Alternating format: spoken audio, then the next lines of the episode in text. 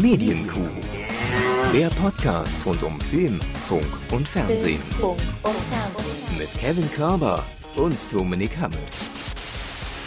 Grüß Sie, Herr Hammes. Ach, hallo Herr Körber, was machen Sie denn hier? Ich trinke hier ein Käffchen und Sie? Ich habe Tee vorbereitet äh, für Mhm. mich, aber schön, dass Sie auch da sind.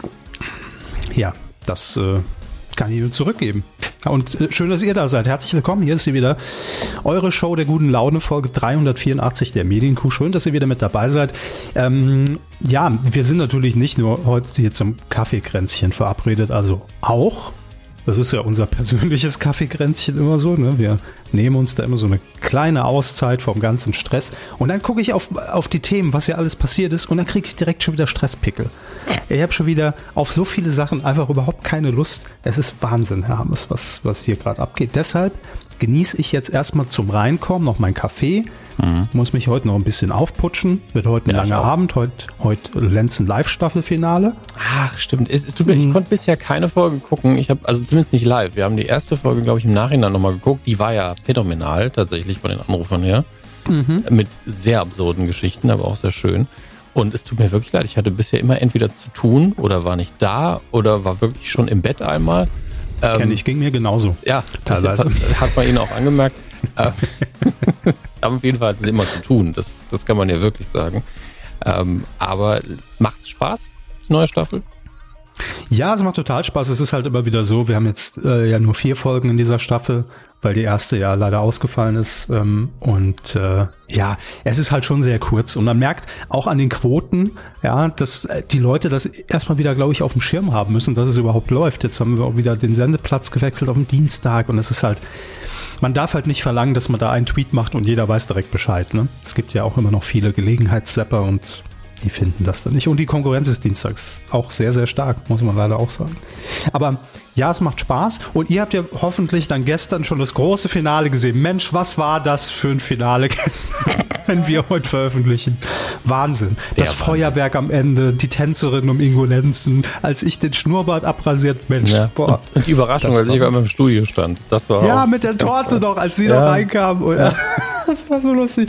Hat er sie fallen lassen. Na gut. Nee, könnt ihr gerne nochmal nachgucken. Es lohnt sich.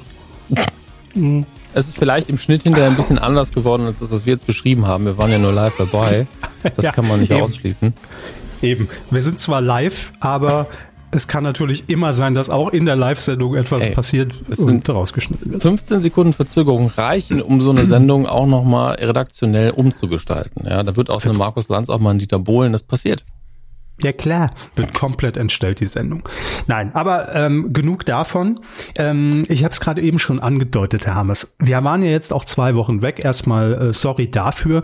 Äh, ich sag's, wie es ist. Ich bin schuld. Ich habe einfach mal ein paar Tage, musste ich mich mal rausziehen. Also ich hatte wirklich so wieder den Punkt, wo ich einfach gemerkt habe, das tut mir alles gerade nicht mehr gut. Ich habe zum Glück auch gerade, äh, abgesehen jetzt heute von, von der Lenzen Live-Sendung, ähm, auch zum Glück ein paar Tage frei. Und es tut mir sehr gut und ich genieße es. Am liebsten würde ich einfach sagen, macht mal einen Monat alles ohne mich. Ich, ich muss mal kurz raus. Mal kurz die Pause-Taste. Ich bin mal weg, Leute. Weil an allen Ecken und Enden irgendwie die letzten zwei Wochen, egal ob man Twitter aufmacht, ob man Fernseher anschaltet, ob man die Tagesschau guckt, ob man irgendwas, äh, es ist ja nur noch Müll. Und damit meine ich jetzt nicht Corona. Ich meine die, diese, diese Abzweigungen um Corona herum, was da alles passiert. Es geht mir so auf den Sack. Ich sag's, wie es ist. Es ist einfach, ähm, und das kriege ich individuell von jedem mit, mit dem ich rede, also durch alle Gesellschaftsschichten. Ich habe ja Kontakt zu jedem, also, nee, also jeder, der mit Kontakt mit mir steht, da habe ich das Gefühl, jeder braucht eine Pause, ob das jetzt ein Urlaub ist oder einfach mal eine, eine Woche lang, ey, lasst mich all- alle in Ruhe ähm, oder sonst was. Jeder legt entweder ein Verhalten an den Tag und man sagt, nimm mir mal eine Auszeit oder sagt ganz bewusst, ey, was ich jetzt brauche, ist ein Urlaub und ähm, die, die entschuldigen sich da meistens auch so. Ich meine das jetzt nicht im Sinne von Luxus oder sowas oder auf die Balearen fliegen oder sowas. Einfach nur mal Ruhe. Und Ja. ähm, das merke ich auch bei äh, Leuten, ist einfach ganz Deutschland ist müde. Und ich möchte dieses blöde Wort mütend jetzt gar nicht benutzen, weil der, die Wut ist auch langsam schon weg. Also klar gibt's immer Themen, über die man sich aufregen kann und das wird ja zelebriert im Moment noch mehr wie sonst. Ähm, aber wir sind auch müde der Aufregung. Also ich, ich wirklich, ich habe, ähm, weil in meinem näheren Umkreis mittlerweile mehr geimpft ist natürlich, ist eine Luxussituation. Ich bin es noch nicht und äh, meine Frau auch noch nicht und das ist alles doof natürlich für jeden, der noch nicht geimpft ist. Das fühlt sich natürlich blöd an. Meine Erstimpfungen sind, glaube ich, 28 Prozent jetzt und können, die meisten sind halt immer noch nicht. Ähm, und deswegen entspannt man aber ein bisschen, wenn man weiß, okay, die Leute, die wirklich ein Risiko haben, ein großes, die sind mittlerweile geimpft ähm, im Umfeld. Und da habe ich mir die Zahlen nicht mehr angeguckt. Ich habe mir nur die Zahlen nicht angeguckt, weil ich hab, war schon auf Diät und habe mir nur tagesschau.de angeguckt, die drei größten Meldungen und den Corona-Artikel über, überscrollt. Mhm. Das habe ich nicht mehr gemacht und auf einmal pff, ganz, die ganze Seele so ein bisschen ah, entspannter und auch nicht mehr Doomscrolling auf Twitter, weil zwei Seiten runtergescrollt und man hat spätestens die erste Aufregermeldung oder denkt, die, die Welt steht am Abgrund. Und ich glaube, wir müssen uns da alle ein bisschen rausnehmen. Ähm, auch um die Sachen, die wichtig sind und über die man diskutieren muss, dann nochmal vernünftiger zu betrachten und nicht nur um zu sagen, mir ist das jetzt alles scheißegal. Aber das, das haut langsam, das macht den Kopf mürbe und die Seele auch. Und das muss langsam, müssen wir uns wieder ein bisschen runterfahren, glaube ich. Ja, und das Schlimme ist ja, ich meine, wir haben ja immer gesagt, ne, dass, dass unser Podcast hier wirklich rein subjektiv ist. Wir machen nur die Themen, auf die wir Bock haben und die uns interessieren. Hier gibt's keinen Anspruch auf irgendeine Vollständigkeit. Ja. Trotzdem gibt's natürlich immer wieder Themen, wo wir auch ja merken, da ist so eine gewisse Erwartungshaltung da vielleicht von dem einen oder anderen, der uns zuhört, ja. von unseren Hörerinnen und Hörern. Was ist die wichtigste und beste ähm, Geschmacksrichtung bei Haribo Goldbeeren zum Beispiel? Werden wir regelmäßig gefragt und ich glaube, das ist ein Geld. zu heißes sehe ich genauso, aber es ist ein zu heißes Eisen, um es hier klar endgültig zu klären. Herr Körber und ich haben zufällig den gleichen Geschmack, aber ich, wirklich, jeder möchte, soll da die Gummibärchen essen, der oder sie möchte. Ja, auch andere Marken, ja, Trolli, Hitchler, alles, was es so gibt. Hitchler? Hitchler. Ach so, ja. Hitchler. Ja. Gott, ich dachte schon, es wird politisch. Nein, aber ähm, das ist wirklich ganz, ganz schlimm und äh, ganz an, an, hat jetzt überhaupt gar keinen Kontext. Es fällt mir nur gerade ein, weil ich es gestern mal wieder erlebt habe. Irgendwie habe ich durch die Timeline gescrollt und da war irgendein Tweet vom ZDF. Ähm, ich glaube, es ging darum, dass äh, Logo, also die Kindernachrichtensendung, mhm. jetzt einen digitalen Ableger bekommt. Also einen eigenen Kanal im Prinzip und weitere Sendungen. Und da habe ich kurz mal drauf geklickt und ich, also wirklich, ich glaube, egal was das ZDF postet, was da drunter geschrieben wird an Tweets, ey, das ist wirklich zum Kotzen. Und dann denke ich mir, also Social Media Manager beim ZDF, liebe Grüße. Also da muss man auch ein ganz schön dickes Fell haben. Oder man liest einfach nichts mehr. Ich glaube, das ist die bessere Variante von irgendwelchen Vollidioten, Querdenkern und auch jetzt äh, äh, gehen sie gehen sie schon relativ früh an die Kinder ran, um die irgendwie auf auf Spur zu bringen, auf auf Regierungskurs. Ey, so eine Kacke, ich kann es alles nicht mehr ab. Und ich habe auch wirklich und da kommen wir fast fast zum ersten Thema, nicht geworden ist es, ähm, auch gar keinen Bock über dieses alles dicht machen zu reden, weil das lag mir auch immer also je näher eigentlich die, die nächste Aufzeichnung, also diese Folge hier kam, vor einer Woche, dachte ich mir so, nein, ich habe keinen Bock darüber zu reden und wir werden auch nicht drüber reden, das sei schon mhm. mal gesagt, weil ich habe weder Lust, über diese komplett nach hinten losgegangene Scheißaktion zu reden. Ich habe aber genauso wenig Lust, über all die Vollidioten zu reden, die jetzt sagen, oh, jetzt äh, darf Jan-Josef Liefers aber nie wieder im Tatort auftauchen. Also beides ist völlige Scheiße. Und äh, die Aktion war kacke und, und die Reaktion war auch wieder, äh, war was?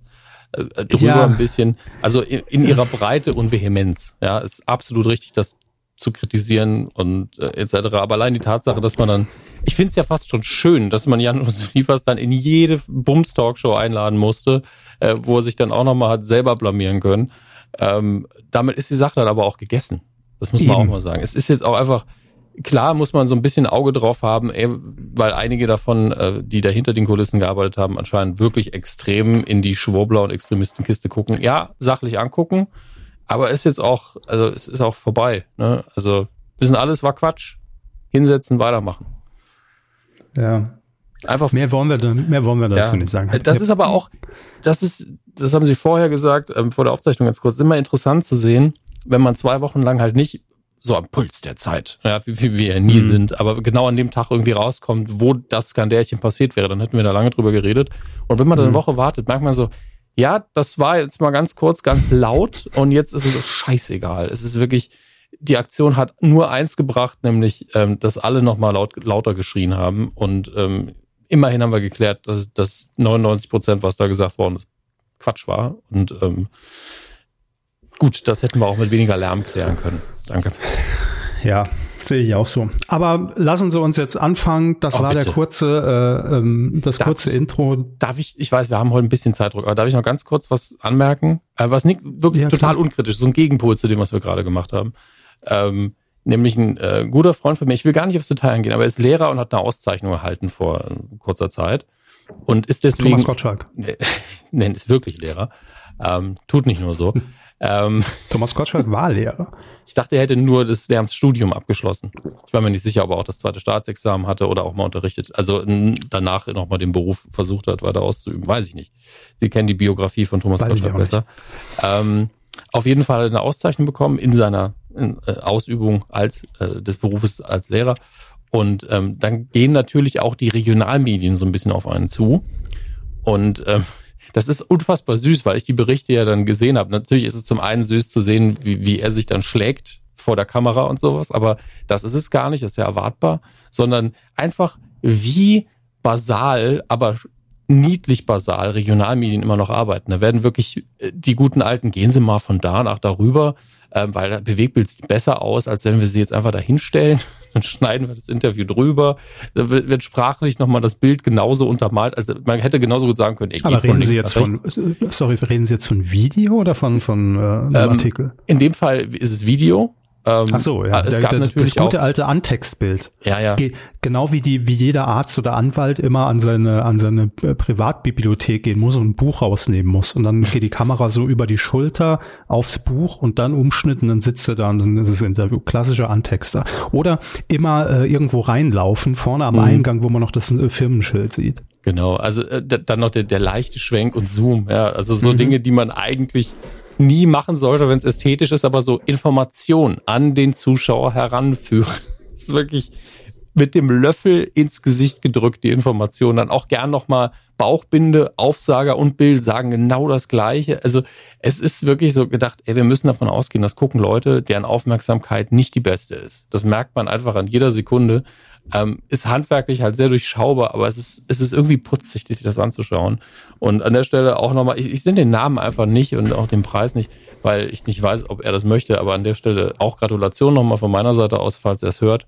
Ähm, Glaube ich ehrlich gesagt nicht, aber äh, habe es ihm auch schon so gesagt. Und äh, das sind auch, auch schöne Meldungen, dass einfach Leute ausgezeichnet werden, die einen guten Job machen, gerade im Lehrberuf gerade. Und das freut mich sehr.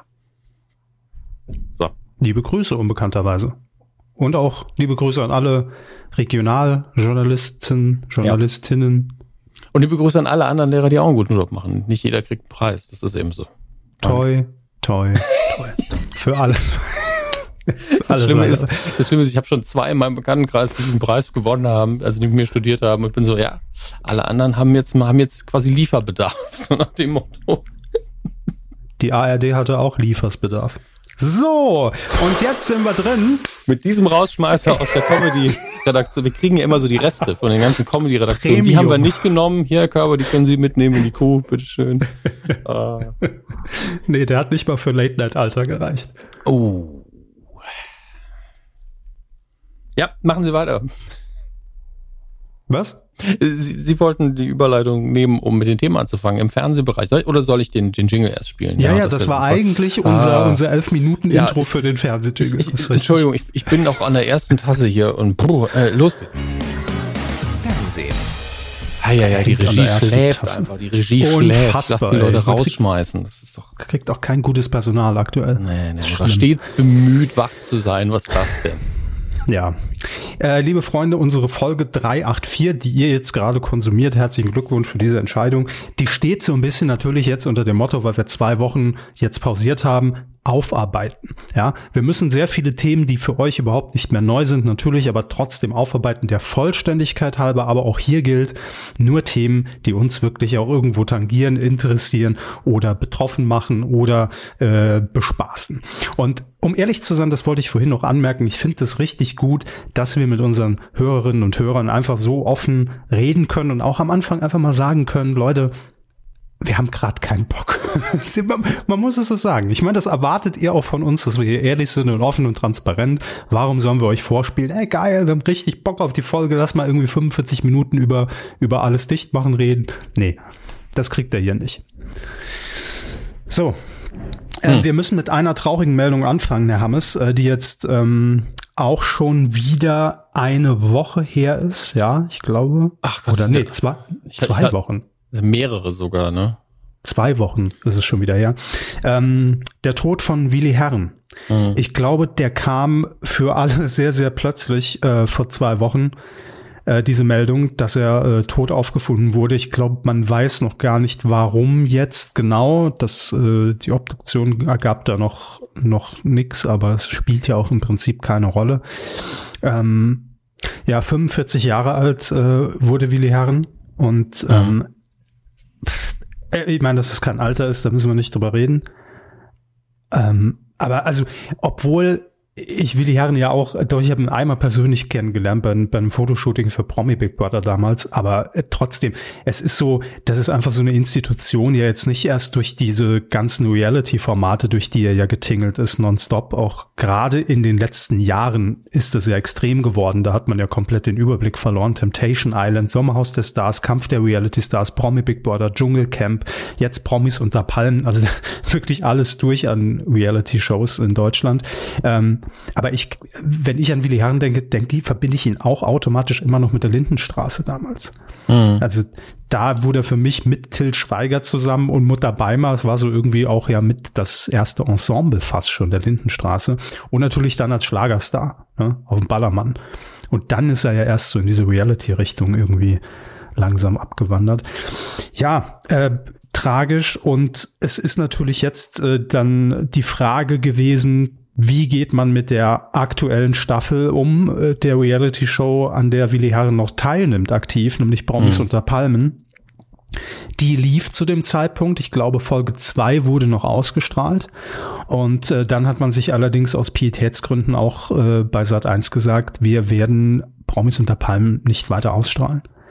Und ich finde die Reaktion und, und auch das äh, jetzt dieses abrupte Ende ist zwar klar für, für Fans der Sendung ärgerlich, aber ich finde es absolut die richtige Entscheidung, weil man hat natürlich an diesem, an diesem Dienstag, an dem eigentlich die dritte Folge laufen sollte, auch wieder gelesen, ach, das wäre doch aber bestimmt in Willis Interesse und ne, so zu Ehren von Willi Herren, das habt ihr nicht zu entscheiden. Also sorry, aber da muss man auch einfach sagen, äh, äh, versetzt euch einfach mal in die Lage der Freunde, Familie, der Hinterbliebenen, Kinder, Ehefrau und so weiter.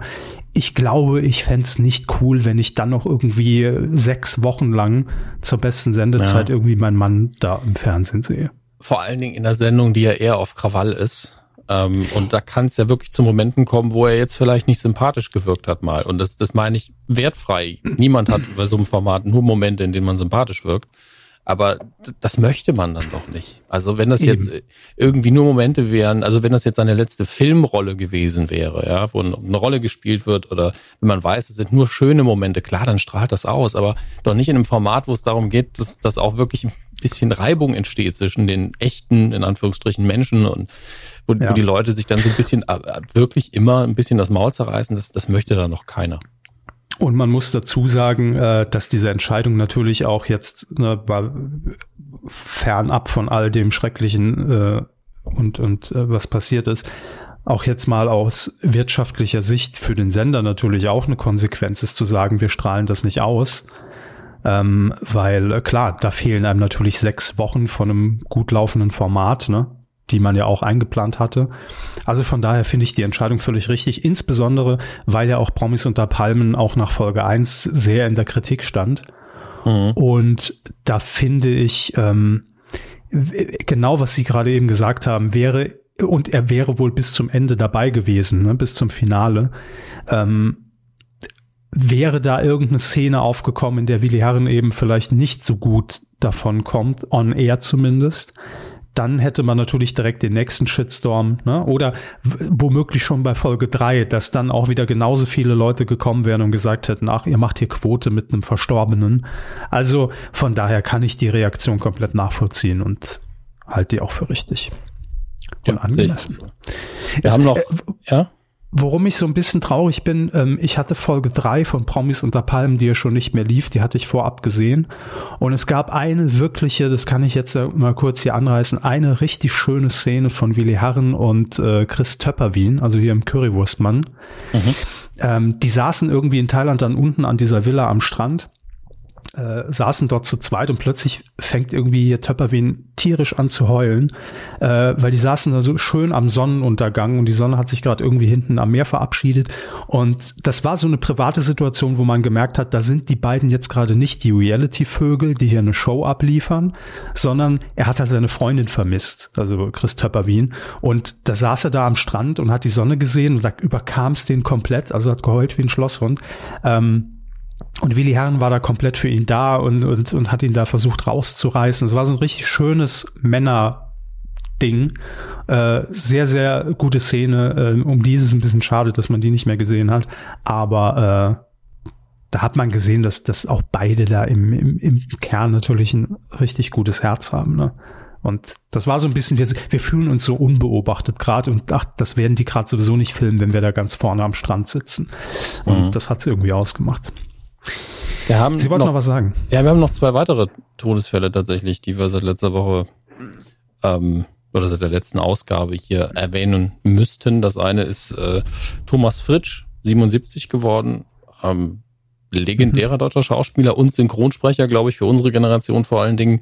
Ähm, Russell Crowe, Jeremy Irons, äh, den hat er seine Stimme geliehen. Hat der ähm, nicht auch in den 90ern äh, in, in irgendwelchen ZDF-Serien mitgespielt? Ja, natürlich. Also nicht nur da. Doch, ne? Also wie gesagt, mit 77, der hat ja äh, sehr, sehr viele Filme. Der hat auch in deutschen Krimis, also der hat wirklich alles durchgehabt, glaube ich, was man so an Standards haben kann, wie Derek, Tatort etc. pp. Ich glaube, er war da bestimmt überall. Ich habe die genaue Filmografie nicht vorliegen, aber war einfach eine, eine Instanz tatsächlich. Also jeder hat ihn mindestens einmal gesehen oder gehört in seinem Leben, selbst wenn der Name nicht hängen geblieben ist.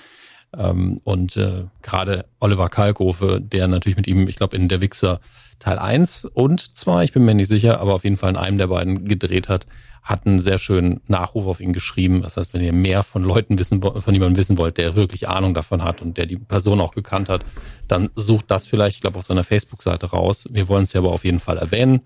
Ähm, immerhin ähm, kann man jetzt nicht sagen, dass das irgendwie äh, überraschend früh kam. Es ist immer traurig, mhm. aber mit 77 sagt man, wow, das, also wenn man sich die Karriere alleine anguckt und wie die Reaktion aussieht, dann war das ein sehr schön gelebtes Leben, sagen wir mal so. Mhm. Und das, das, freut uns natürlich. Gleichzeitig immer tragisch und traurig. Ähm, und ich glaube, für alle, die jetzt sagen, ja, ich bin mir nicht sicher, ob ich äh, wirklich Kontakt mit ihm hatte, wie gesagt, ähm, Vielleicht denkt ihr an König der Löwen zurück und Scar wurde im Original da ja auch gesprochen von Jeremy Irons und das hat dann hier auch ähm, Herr Fritsch übernommen und ich glaube, das wird, die meisten werden irgendwann mal König der Löwen geguckt haben. Mehrfach. Ähm, ja, äh, ich sehr spät, aber trotzdem war es mir natürlich also war mir die Stimme, also die Synchronstimme gerade bei Jeremy 1 bewusst. Bei, bei Russell Crowe hätte ich das gar nicht, ich hätte ihn nicht äh, für den gleichen Synchronsprecher verhaftet, wenn ich ehrlich bin. Mhm. Ähm, das spricht aber für ihn, dass er die so unterschiedlich angelegt hat. Ähm, und dann, und da fehlt mir persönlich äh, ein bisschen der Bezug und auch die auch definitiv die Ahnung, ähm, Barbie Kelly ist auch im Alter von 45 Jahren verstorben. Muss ja auch erwähnt werden. Aber ich kann leider zu ihr nicht viel sagen. War eben Mitglied der Kelly Family und äh, hat da entsprechend natürlich die Charterfolge hinter sich gehabt. Aber ich habe gar keinen ähm, Bezug dazu, zur Thematik, zur Musik etc. Aber ich weiß, dass es auch vielen was bedeutet. Deswegen sei es hier erwähnt. Ja, ähm, also ich bin auch ganz ehrlich, ich habe den Namen vorher noch nie gehört. Ja, aber hätte man mir gesagt, nennen Sie mal alle Mitglieder der Kelly Family, da wäre ich auch über zwei Namen nicht hinausgekommen. Und ähm, das sind ja doch nee, einige mehr. Das stimmt, das stimmt. Aber deshalb, äh, ich hatte die überhaupt nicht auf dem Schirm, dass die da irgendwie äh, Solo und hatte, hatte die eine Solo-Karriere? Blöd gefragt, hatte den großen Hit, den man kennt? Ich weiß es wirklich nicht. Unbedarft gefragt. Oder war sie Teil des Ensembles? Sie war Teil des Ensembles. Okay. Und äh, war schon aus den, wenn ich äh, das richtig übersehe, in der Presse hat sich aus der Öffentlichkeit zurückgezogen gehabt, nicht wie ein wie jetzt äh, Paddy Kelly oder ich glaube Maite Kelly hat ja auch noch ein bisschen was gemacht. Ähm, mhm. Aber sie hat dann äh, 2017 irgendwie zuletzt auf dem Album mitgesungen und okay. wollte aber ein normales Leben führen und ist jetzt verstorben. Verstehe. Ja, Wir machen mit der gute Laune weiter, ne? Wie ich merke. Irgendwie. also es muss halt, äh, die Leute sollen hier auch ihre Wertschätzung in dem Rahmen, in dem wir sie bieten können und aber auch die Informationsleistung an euch, das soll gewährleistet sein. Aber klar, das ist äh, dem restlichen Ton des Podcasts nie wirklich angemessen. Wir haben da auch früher öfter mal Kritik für gehört, wie wir das machen. Also ganz oft Leute, die dann große Fans waren und dann auch angepisst waren, weil wir nicht so viel Ahnung haben und dass man das doch besser machen soll.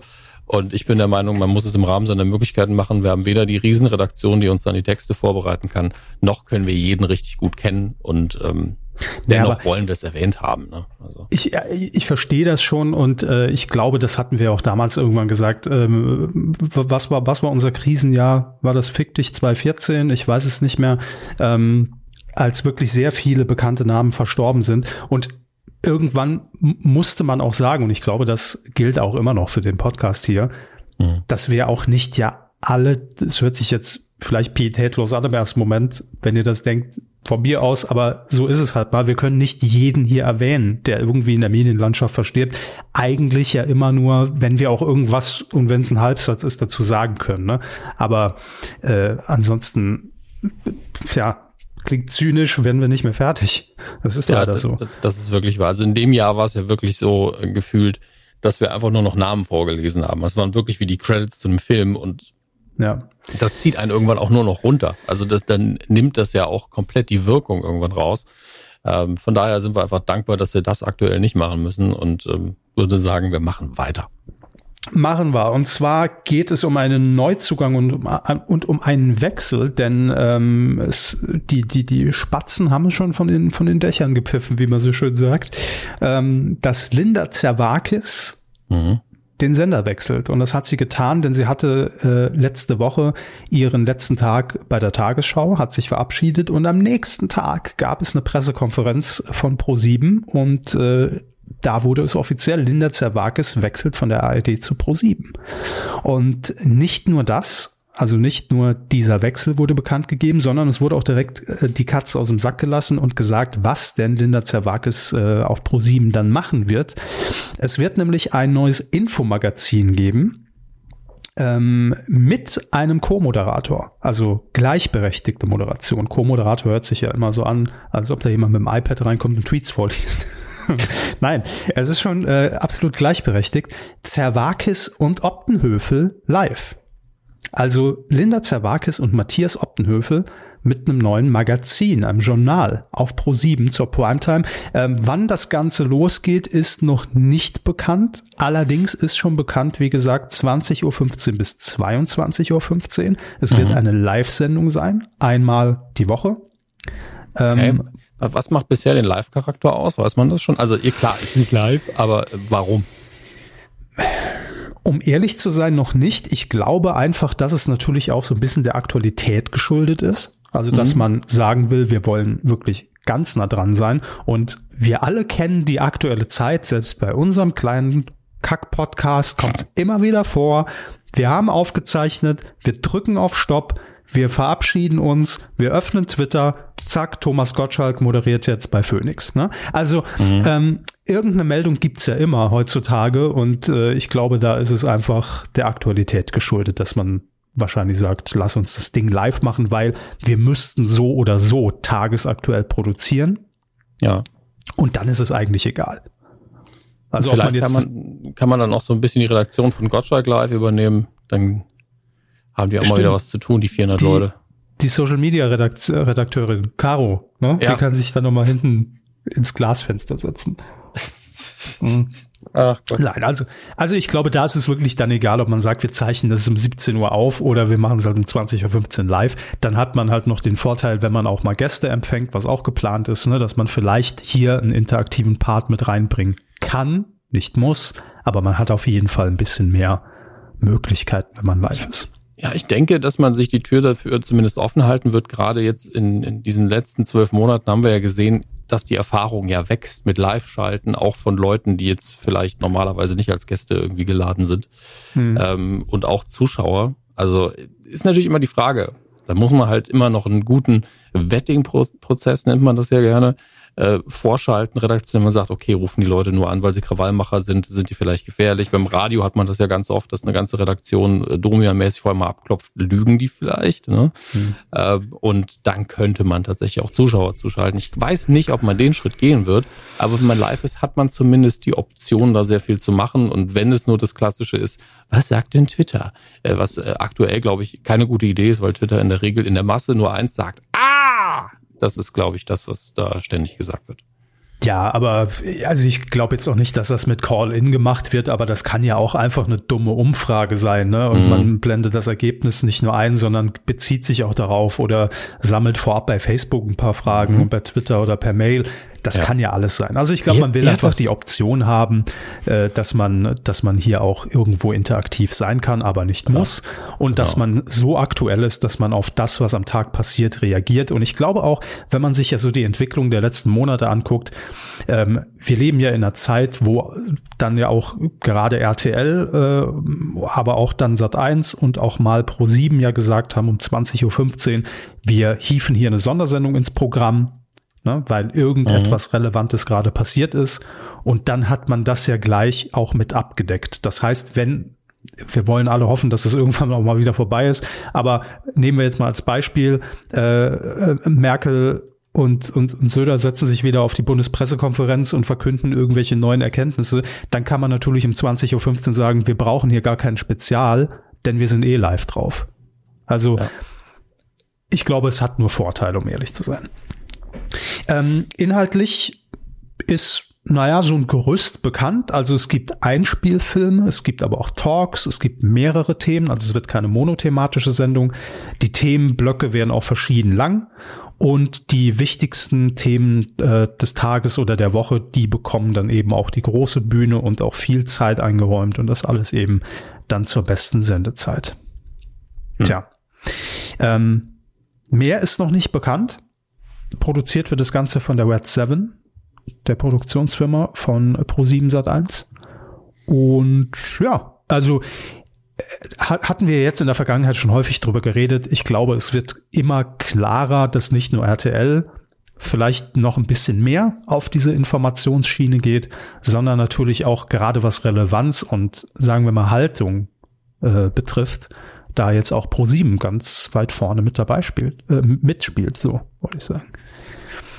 Definitiv. Also die, der Umbau, vielleicht kommt da jetzt auch gleich eh die Überleitung von Ihnen von Pro7 und RTL wird einfach, das haben wir ja schon mehrfach gesagt, die nächsten bestimmt 12 bis 24 Monate hier immer mal wieder bestimmen. Ja.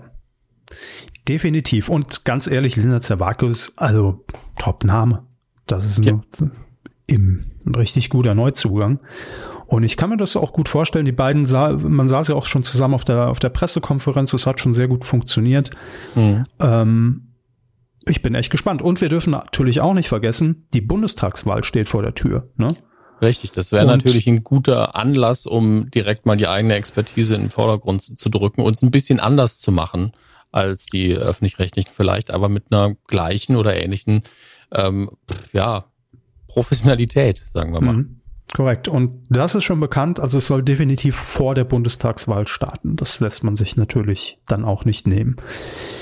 Also wahrscheinlich eher Sommer, Spätsommer. Gut, äh, ja, das Einwechsel. Matthias Optenhöfel äh, ist ja länger bekannt schon, wechselt ja auch komplett zur äh, Pro7 Sat1 Gruppe, wird dort ja auch die Bundesliga in Sat1 moderieren, Mask Singer weiterhin, dann die neue Show mit Linda Zerwakis. Jan Hofer ist ja zu RTL gewechselt, also da ist gerade richtig, richtig viel Musik drin im Transfermarkt, um mal hier mein Fußballjargon auszupacken. Aber ähm, jetzt waren wir gerade vorhin schon bei, bei, ähm, bei der Bundestagswahl und lassen Sie uns noch ganz kurz, weil es jetzt auch gerade thematisch passt, über das äh, Interview mit der grünen Kanzlerkandidatin Annalena Baerbock auf Pro7 sprechen.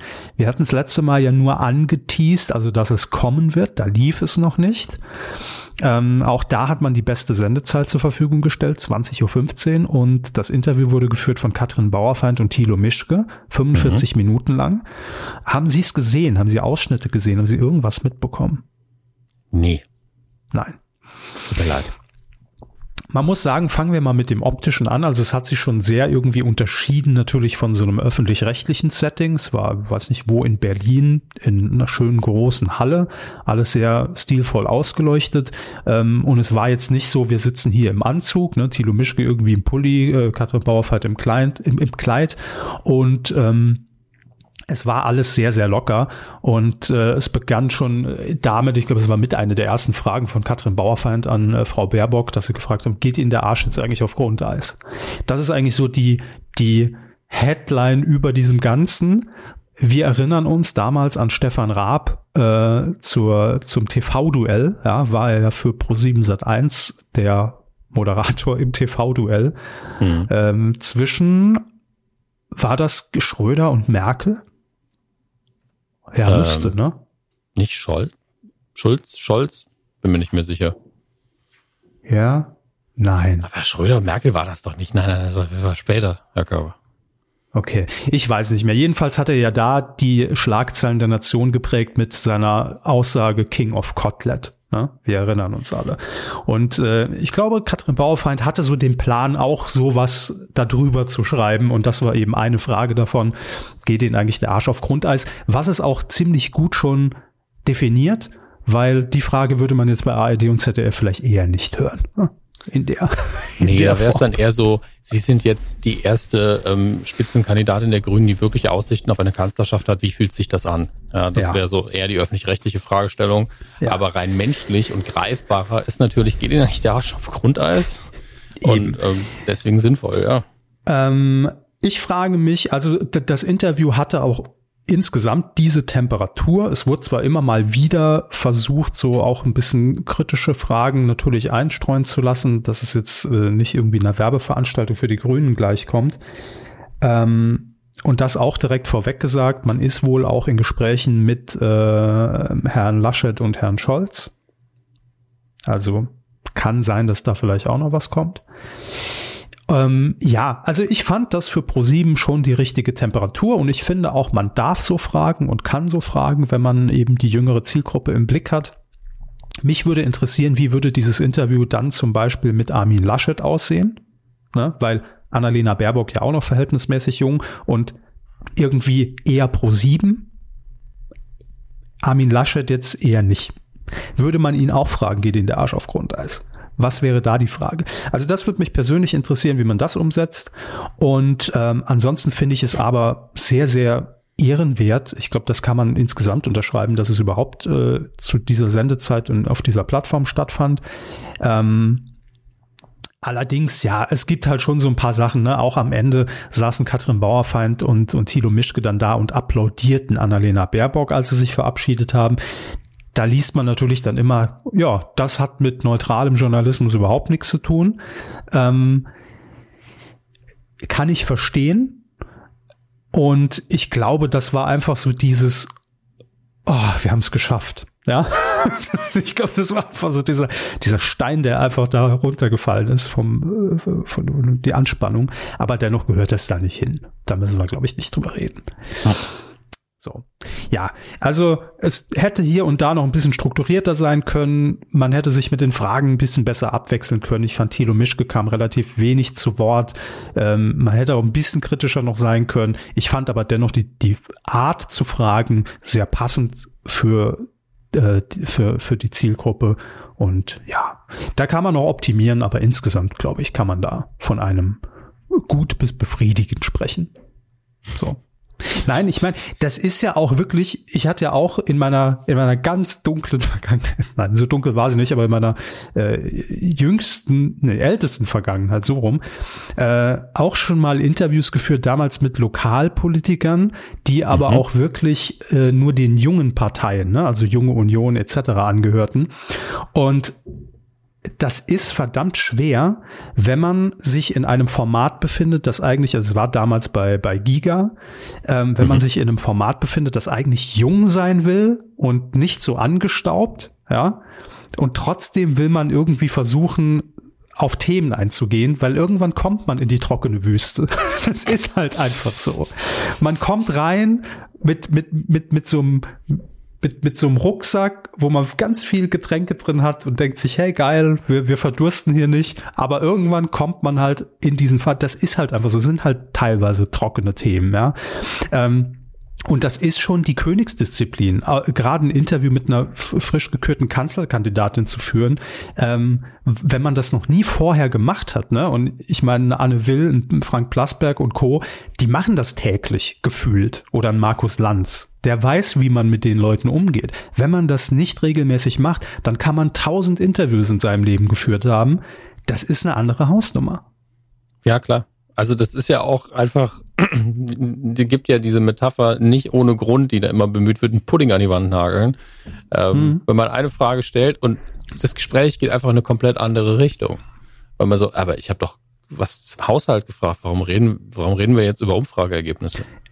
Ja, und, und, und, und, und diesen ganzen, diesen ganzen Shit-Talk von Politikerinnen und Politikern ja. ne, zu kennen und darauf passend zu reagieren und sich dann auch nicht abspeisen zu lassen mhm. und dann nochmal nachzuhaken, das ist eine Klasse für sich. Ja, vor allem, und weil die Uhr ja weiter runtertickt. Man hat ja nur 30 Minuten und Politiker sind es gewohnt, die 30 Minuten fülle ich mit dem, womit ich sie füllen will.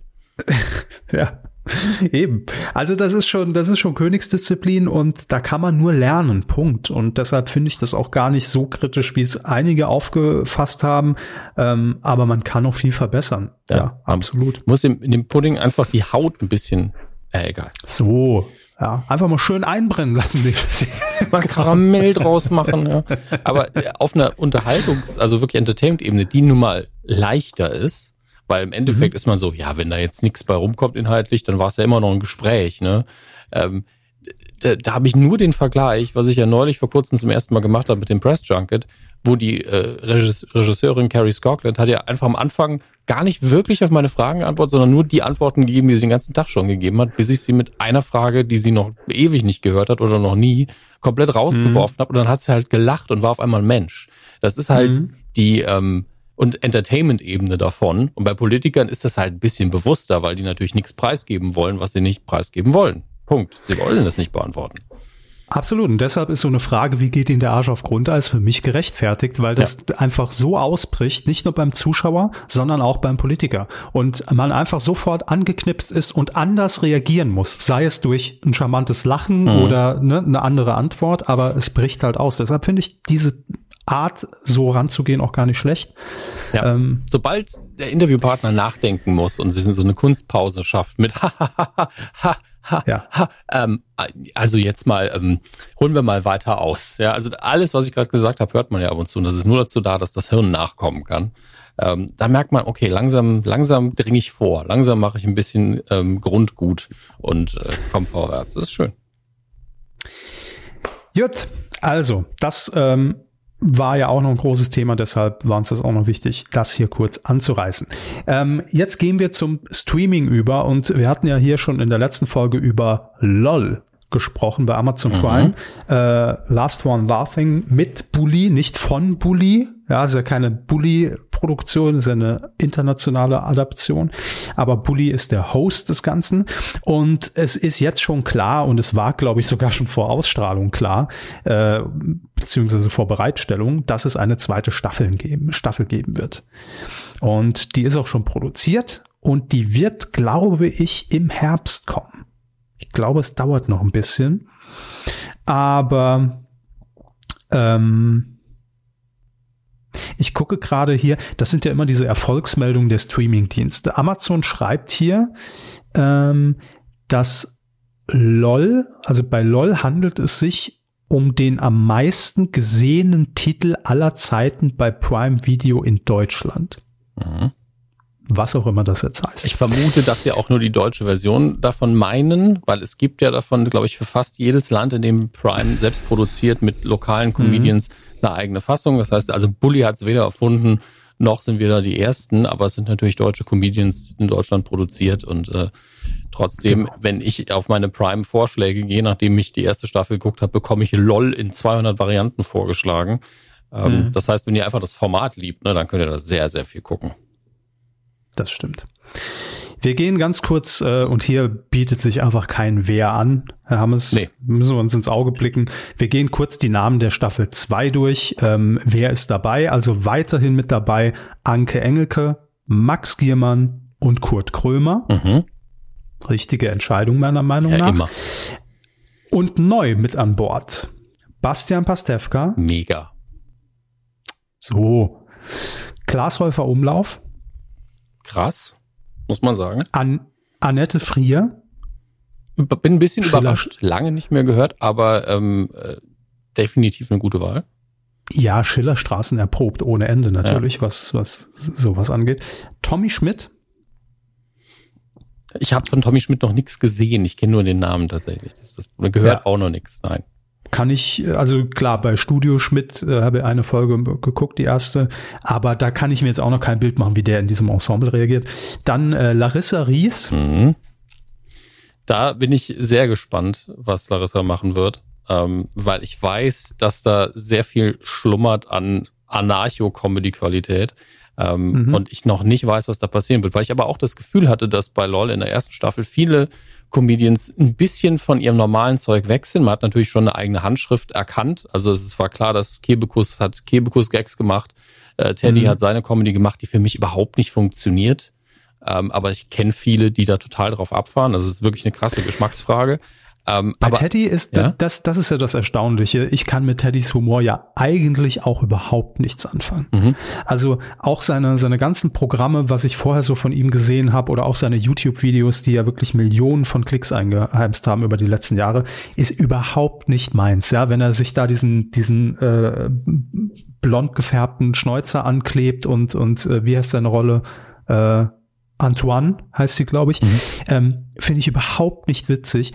Aber, hatte ich ja auch schon gesagt, in LOL funktioniert es für mich, weil es einfach, also er, er was er beherrscht, ist die Situationskomik. Mhm. Und naja.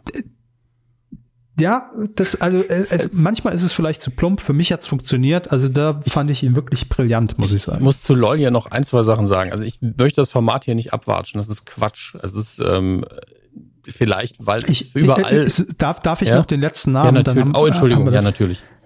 Äh, Tane. Ja. Comedian Tane. Habe ich da, ein paar Sachen von gesehen, die kann auf jeden Fall was.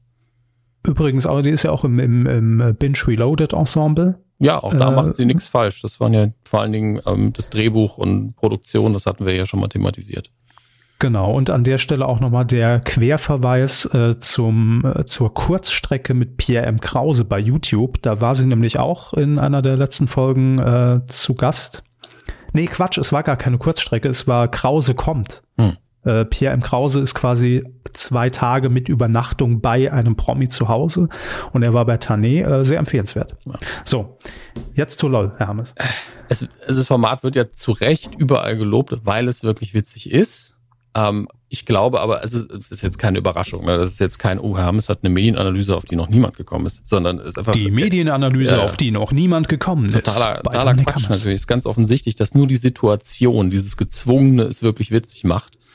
Ähm, und die Gags zweitrangig sind tatsächlich. Also es gab ein mhm. paar gute Gags da drin, aber wenn man die auf eine Bühne gebracht hätte in einer normalen Situation, wären nur ein oder zwei davon wirklich gut und der ganze Rest wäre einfach so, was machen die für einen Quatsch? Es ist ja wirklich ja, dieses, ähm, ich darf nicht lachen und der Typ, keiner, also wenn sich einfach einer die Unterhose so Mr. Bean-mäßig ausgezogen hätte, durchs Hosenbein und dann außen angezogen hätte, was ja ein kompletter Mr. Bean-Sketch ist am Strand, äh, auch nur den Ansatz gemacht hätte davon, dann hätte schon irgendeiner losgelacht, weil man ja auf keinen Fall lachen darf. Und ähm, gerade die Sachen, die Teddy dann gemacht hat, dieses Dialekt machen und komisch reden, da war ich so, äh, tut mir leid, ich weiß gerade überhaupt nicht, was das soll. Ähm, mhm. Weil ich mich irgendwann aber auch einen Schritt zurücknehmen konnte und ich war nicht mehr gefangen davon, dieses nicht lachen dürfen. Und ich habe mhm. alles aus meiner schlimmsten, und ich habe ja wirklich diese komplett krasse äh, diesen krassen Modus im Hirn, dass ich alles mir kritisch angucke und der wurde auf einmal komplett aktiv. Und dann war ich so, ja, okay, das ist nicht witzig, das ist nicht witzig. Und damit habe ich mich rausgenommen. Ich habe mich halt komplett rausgenommen aus dem Kontext der Sendung. Und wenn man es so guckt, macht es auch weniger Spaß. Also ich kann es nicht empfehlen, aber ich habe dann wirklich analysiert, was versuchen die gerade und dann funktioniert es nicht mehr. Man muss sich ja. wirklich komplett auf die Sendung einlassen, dann lacht man sich natürlich weg. Ähm, aber wenn man das nicht tut, dann gibt es in dem ganzen Ding nur drei Lacher oder so ähm, pro Folge natürlich. Es ist ja immer noch mehr als, keine Ahnung, der Pfandfreitag früher. Ähm, und äh, das ist wirklich heftig, weil ich auch überrascht war von den Dingen, die da versucht worden sind. Also es waren ganz viele Dinge, da ging es nur um Lautstärke und Absurdität und nicht, ich will jetzt gar nicht sagen feinsinniger Humor, damit das ist ja Quatsch in dem Zusammenhang. Aber mhm. es gab halt so ein paar Sachen. Ich, ich persönlich fahre halt vor allen Dingen auf ähm, Situationskomik in Sachen Dialoge und, und schöne Comebacks und Schnelligkeit ab. Und da hat Caroline Kebekus ein, zwei Sachen gebracht, die einfach von ihrem Talent und ihrer Erfahrung sprechen, wo sie dann diese, ich weiß nicht mehr, was es war, diese komischen Geräte haben sie ausgepackt. Ich glaube, das waren die Nasenhaarschneider von Wiegald Boning. Mhm, mh. Was natürlich eine schöne Idee war und sie dann direkt so, ja, die Anke Engelke und ich probieren die jetzt aus. Und das kam halt so schnell. Mhm. Es passt natürlich auch zu ihrer Comedy-Person. Da war ich so, okay, da hätte sie mich wahrscheinlich gehabt. Einfach nur, weil ja. der so schön, also der wirklich, der Ball lag vorm Tor und sie war so bupp, drin. Das war, das sind die Sachen, die mich dann abholen. Aber nicht, wenn jemand sich dann in die Ecke kauert und dann ganz komisch redet. Ja, okay, also. Lassen Sie. Kurt Kohlmann aus dem Spiel. Nee, Nein, den, ich habe jetzt eher Helge Schneider gemacht, warum auch immer, der gar nicht, der, der aber da drin abräumen würde, glaube ich. Also. Man o weiß es nicht. Oder er wird nach zwei Sekunden lachen und gehen, ha, tschüss, ihr Idioten. Ja, Natürlich Ahnung. ist das nicht der, der, der feinsinnige Humor und die genau. feinsinnige Comedy. Will er ja auch und nicht sein. Das ist, ne? Eben, eben. Also es, es geht ja wirklich nur um diese absurde Situation, in die man sich ja auch als Zuschauer mit reinversetzt, wenn man das frei guckt. Ähm, man sitzt im Unterricht oder in der Kirche und äh, lacht auch über jeden Scheiß, obwohl er nicht witzig ist. Ja? Genau. Und das können manchmal ja auch Blicke sein. Und wenn man sich in, in, in das Setting halt reinbegibt, dann funktioniert's. Aber würde das jetzt hier als äh, Live-Bühnenprogramm laufen, würde jeder sagen, was ist das denn für ein Scheiß? Ja. Natürlich. Also klar. ich wollte, wie gesagt, man muss sich halt komplett darauf einlassen, sonst wird man keinen Spaß dran haben. Und ich kann mir halt vorstellen, dass viele gerade, die es äh, vielleicht nicht mochten, weil das ist ja immer so, dass ein paar Leute es nicht witzig finden, äh, gesagt haben, äh, wieso findet das jeder witzig und nur ich nicht? Es hm, ist wirklich der Modus Punkt. im Kopf. Es ist der Modus im Kopf, der das zulässt oder nicht zulässt. Und ich war halt hin und her gerissen zwischen, okay, das da war echt gut und aber auch, okay, das ist in 90 Prozent davon würde ich im Normalzustand nicht lachen. Wenn ich da wäre, würde es mir aber sehr schwer fallen, wegen der absurden mhm. Situation. Und wenn, wenn man sich rausnimmt, dann ist es einfach nicht komisch. Und ähm, deswegen meine Empfehlung, guckt's nicht zu kritisch. Falls ihr noch Wie reingucken witzig, wollt. Ne? Ja. Wie wird's witzig? drauf einlassen in dem Fall. Apropos nicht so lustig, täglich frisch geröstet, ähm, Kein. keine zweite Staffel bekommen. Das ist sehr, äh, ja, war klar. Also man hat die ja zuletzt, also nochmal kurz erwähnt, täglich frisch geröstet, produziert von Stefan Raab für TV Now im Original, auch wiederverwertet äh, in der Ausstrahlung dann bei RTL. War ja am Anfang ein Format mit wechselnden Hosts, deshalb auch täglich frisch geröstet, weil dieser Host quasi von jemandem backstage geröstet wurde, was auch damals schon nicht wirklich funktioniert hat. Ähm, und dann hat man ja gesagt, wir setzen jetzt auf einen festen Host, es wird auch niemand mehr geröstet, aber es heißt immer noch täglich frisch geröstet, deshalb servieren wir einen Kaffee. Und ähm, Knossi hat das Ganze gehostet, haben wir hier auch schon besprochen. Eigentlich, ich habe nur eineinhalb Folgen vielleicht geguckt, die ersten. Ähm, bin immer wieder erstaunt, als ich jetzt drüber geseppt habe und festgestellt habe, ach, das läuft noch. Denn auch der Sendeplatz wurde immer wieder weiter nach hinten geschoben. Ich glaube, zuletzt lief das irgendwie nach Mitternacht. Das was sieht man ja auch immer schon dran, wie sehr man an eine Sendung dann glaubt. Ne? Ähm, und ja, jedenfalls es wird keine zweite Staffel geben. Eine war geplant, dabei bleibt's auch. Vielen Dank. Haben wir das auch abgehakt. Wer die, die Kurzkritik nach Folge 1 nochmal hören will, irgendwann in einer der letzten zehn Folgen hier haben wir, haben wir ausführlich drüber gesprochen. Ich bin gerade von einer Meldung des Saartextes völlig rausgeworfen worden. Oh nee, was ist denn jetzt schon wieder?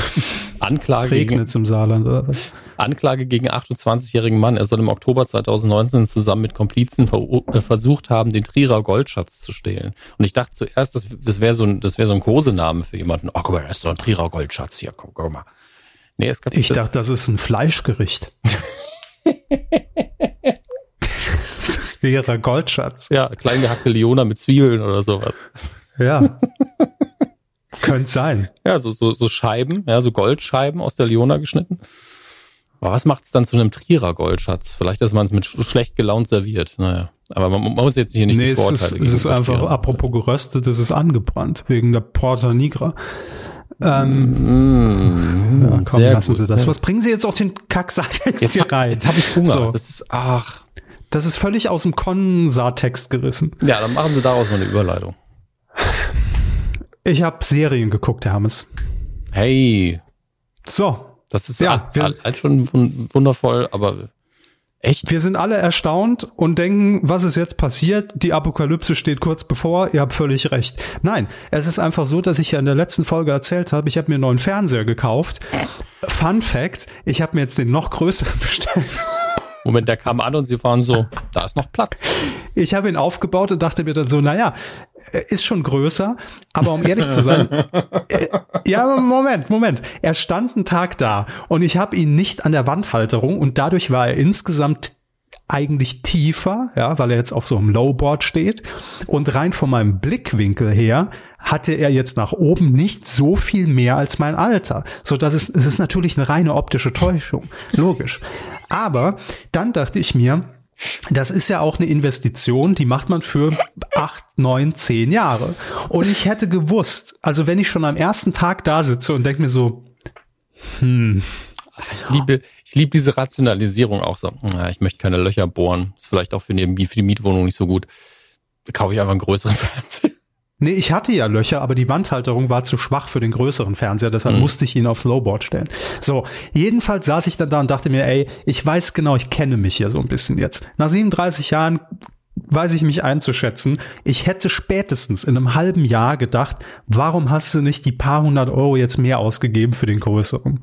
Ich, ich also es war klar. Und deshalb habe ich direkt lange Rede, kurzer Sinn, wieder das Ding eingepackt, zurückgeschickt, den größeren bestellt. Ich kam mir so ein bisschen vor wie Hugo Egon Balder bei Pastewka. Ja, ist jetzt ja ganz groß. Ne? Rechnung geht an Sat 1.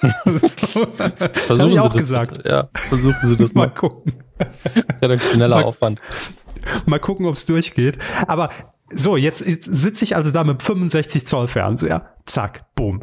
Und dann probiert man natürlich rum und ist dann hier gefangen und da gefangen. Und dann habe ich zwei Serien geguckt, nämlich einmal, weil ich irgendwie nachts lief die Wiederholung auf Pro 7, Tschernobyl, habe ich jetzt geguckt. Und ich habe die dann, ich bin hängen geblieben und dachte mir ja als Wie geht das aus? Ich bin gespannt, haben sie gesagt. Ja, ja, genau, wie bei Titanic sitze ich jedes Mal fiebernd davor und denke mir nur, dieses Mal schaffen sie es vielleicht. Aber ähm, Nein, irgendwie hat mich die Serie so nach zehn Minuten wirklich so auf eine, auf eine ganz komische Art und Weise äh, in ihren Bann gezogen, weil ich glaube, für mich der Triggerpunkt bei dieser Serie ist, dass es natürlich auf wahren Begebenheiten beruht. Ne? Und das eigentlich ja eine Doku ist, halt einfach cineastisch umgesetzt und nacherzählt. Ähm, und deshalb habe ich mir dann da alle Folgen dann angeguckt. Es ist ja nur so eine Miniserie, im Original, glaube ich, von HBO korrigieren Sie mich, für Sky produziert oder lief oh. auf Sky von HBO produziert. Ich glaube irgendwie sowas. Naja. Ja alles wieder ähm, nachprüfen hier. Der Mann mich nicht vorbereitet vorher. Das ist doch anstrengend. Ja, Entschuldigung. Ja, HBO. Verzeihung, HBO, Sky Atlantic, ähm, produziert von Sister Pictures und The Mighty Mint. Mhm.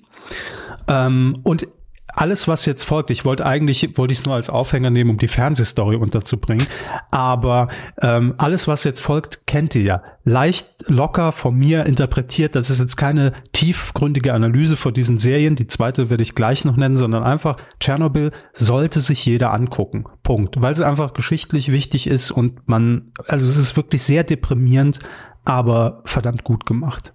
Ja, ich habe auch gehört, dass es sehr nah an der, an dem wahren Geschehen ist, dass man maximal irgendwie mehrere Forscher, hat man gesagt, wir können nicht so viele Figuren einbauen, dann werden die Warnungen von den drei Forschern, sagt dann eben eine Figur ähm, und dass es ansonsten sehr, sehr akkurat sein soll. Ja, also ich kann es nur empfehlen, aber wenn ihr gerade eine ne schlechte Phase habt, dann lasst es also vielleicht. Also vielleicht guckt es 2022, vielleicht ist da alles wieder schön und gut. Wer weiß das schon. Ähm, jedenfalls an der Stelle auch nur der Hinweis, wer es jetzt aktuell noch kostenfrei gucken will, bei Join gibt's die Folgen, weil es ja auf Pro7 ausgestrahlt wurde, jetzt auch nochmal zum Angucken. Als kleiner Hinweis. Ähm, und dann habe ich, ähm, ich habe dann alle Apps eingerichtet, so ging die Stories dann, dann irgendwie weiter am Abend und dann kam ich irgendwann zu Amazon ähm, und habe das dann da auch eingerichtet, Account angelegt ähm, weil ich aktuell mal wieder ein Amazon Prime Abo habe. Mhm. Und dann, es war wirklich so, ja, so, so stolper ich in Serien, weil äh, mein Vorhaben war nicht, jetzt gucke ich mir mal eine Serie an, ich wollte einfach den Fernseher testen. Und es war dunkel und ich habe wirklich oben den, das erste Banner, was mir angezeigt wurde, habe ich angeklickt, einfach um Play zu drücken, um irgendeinen Inhalt abzuspielen. Und es war die neue Serie The Flight Attendant. Ja, von der habe ich auch schon gehört, dass sie nicht schlecht sein soll. Genau. Und ähm, ich habe äh, geguckt und das spiegelt eigentlich mein Serienwissen wieder. Ich kannte nicht mal die Hauptdarstellerin, obwohl sie in 238.000 Folgen Big Bang Theory ja. jeden Tag auf ProSieben zu sehen ist. Sie hat ihr Gehalt bezahlt in den letzten drei Jahren, die Frau. Im Prinzip hat sie mein Gehalt bezahlt, richtig.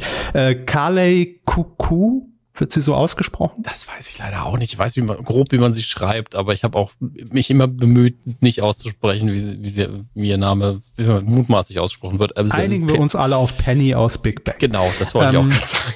So, dann haben wir es doch hinter uns gebracht. Und ja, irgendwie habe ich dann so die ersten Minuten geguckt, weil, ähm, wie gesagt, noch Bildeinstellungen gemacht, aber parallel halt irgendwie auch, auch natürlich auf den Inhalt geachtet und war dann da irgendwie so drin. Und da habe ich das mal schön an zwei Abenden weggebinged. Markiert's bitte im Kalender. Ich ja, sag's, wie es ist. Es wird jetzt so weitergehen. Ne? Morgen entdecken sie Disney Plus nochmal neu ja, da die Star Wars äh, Reihe habe ich mir, die habe ich schon gelöscht. gelöscht. Aus Disney Plus habe ich die einfach rausgelöscht.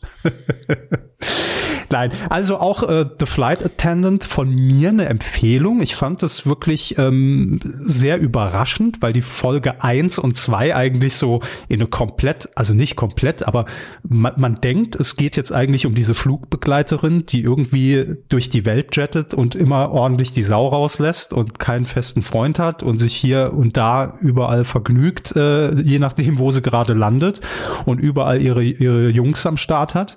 Und ähm, da denkt man, das ist jetzt die Handlung der Serie, weil auch da wieder, ich habe mich vorher nicht damit beschäftigt, keinen Trailer angeguckt, was vielleicht ganz gut war sogar. Was war das? Oh, Siri hat sich gerade gemeldet. Habe ich Siri gesagt? Nein. Jetzt schon. Jetzt schon. Ähm, vielleicht war das ganz gut, dass ich mich vorab nicht informiert habe.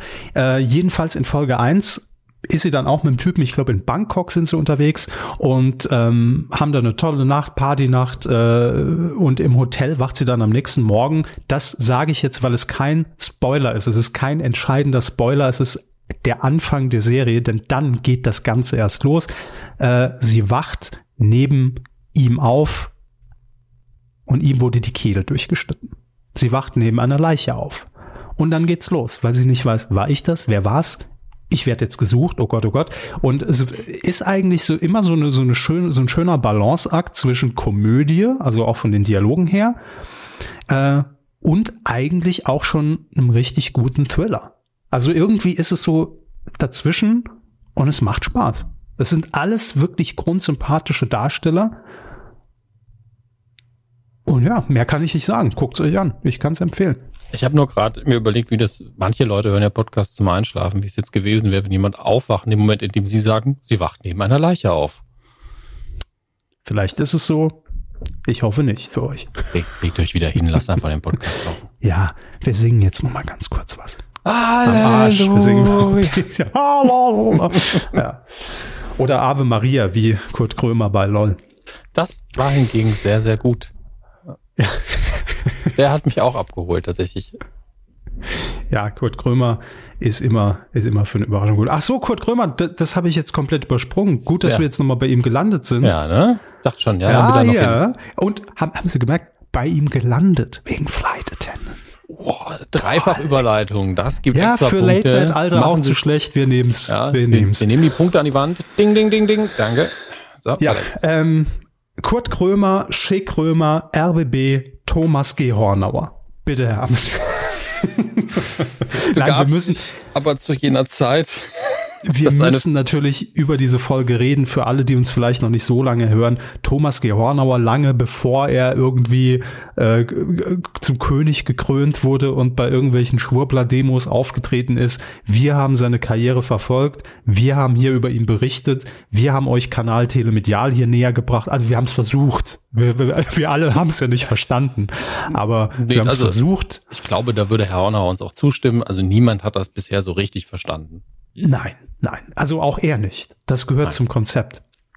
Ähm, und Thomas Gehorner war jetzt bei Shea Krömer, der ähm, Talk-Sendung äh, im RBB zu Gast. Es war auch, ich glaube, es war die, hat Kurt Krömer gesagt, die erste oder zweite produzierte Folge. Man hat sie aber als vorletzte Folge erst gesendet.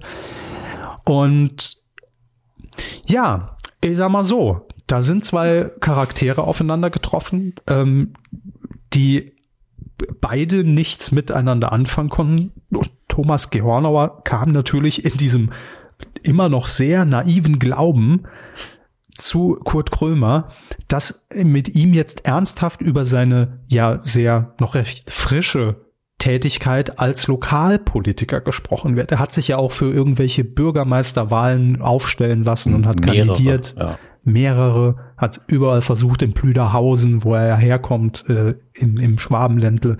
Und er dachte wirklich, ach, der Krömer, der Genetter, der wird ja jetzt nicht auf die ganze Vergangenheit eingehen, hier mit Sex-Hotlines und ja gut, ist also laut eigener Aussage wohlgemerkt, wurde ihm das halt auch redaktionell irgendwie versichert, wobei ich dann immer noch davon ausgegangen wäre, dass zumindest irgendwann eine Rückfrage kommt auf die Zeit ähm, wo, wo ja. sein Geld eigentlich herkommt, etc. Weil wenn man als Person irgendwo hingeht, dann wird die Frage halt mal gestellt, ne? Ähm, aber ihr seid Krieger, mit denen ich Millionen verdiene. Motivationsvideo. Ich ja. weiß nicht, ob es das immer noch bei YouTube gibt. Seine Antrittsrede damals beim Lokalsender BTV als Geschäftsführer. Ja. Also wir wollen jetzt nicht, glaube ich, das komplette, die komplette Geschichte Thomas Gehorner nochmal aufrollen. Das ist einfach nee. auch zu viel. Da bin ich ähm, jetzt auch viel zu labil für. Ja, und ähm, es geht eher darum, dass diese Sendung, also es gibt nur einen Grund, warum ich froh bin, dass sie gezeigt worden ist. Und das ist, damit wir es abhaken können, weil das war für alle Beteiligten eine Tortur. Also Zuschauer, die Leute vor der Kamera, die Leute hinter der Kamera. Da waren zwei Leute, die eine komplett unterschiedliche Vorstellung davon hatten, wo die Sache hinläuft. Und keiner hat auch nur einen Millimeter ähm, gegeben. Das Witzigste daran war für mich die Tatsache, nicht, dass Thomas Gernauer die Maske die ganze Zeit getragen hat, das ist okay, kann man machen. Mhm. Sondern, dass man dann äh, von der Regie aus gesagt hat, okay, er hat dieses Bild von sich auf dem Kopf, auf dem Hut kleben, dann werden wir immer dahin schneiden am Anfang. Und das war ja, das war so ein halt Aufkleber, den er mitgebracht hat. Genau, er hat einen Aufkleber von seinem eigenen Gesicht auf dem, auf dem Hut. Und dann hat die Regie gesagt, ja gut, dann schneiden wir halt auf das ganze Gesicht, das auf seinem Hut klebt. Und das war für mich also wenn man sagt, irgendwie Schnitt kann nicht witzig sein, Schnitt kann unfassbar witzig sein. Und das war für mich zwei, drei Lacher wert.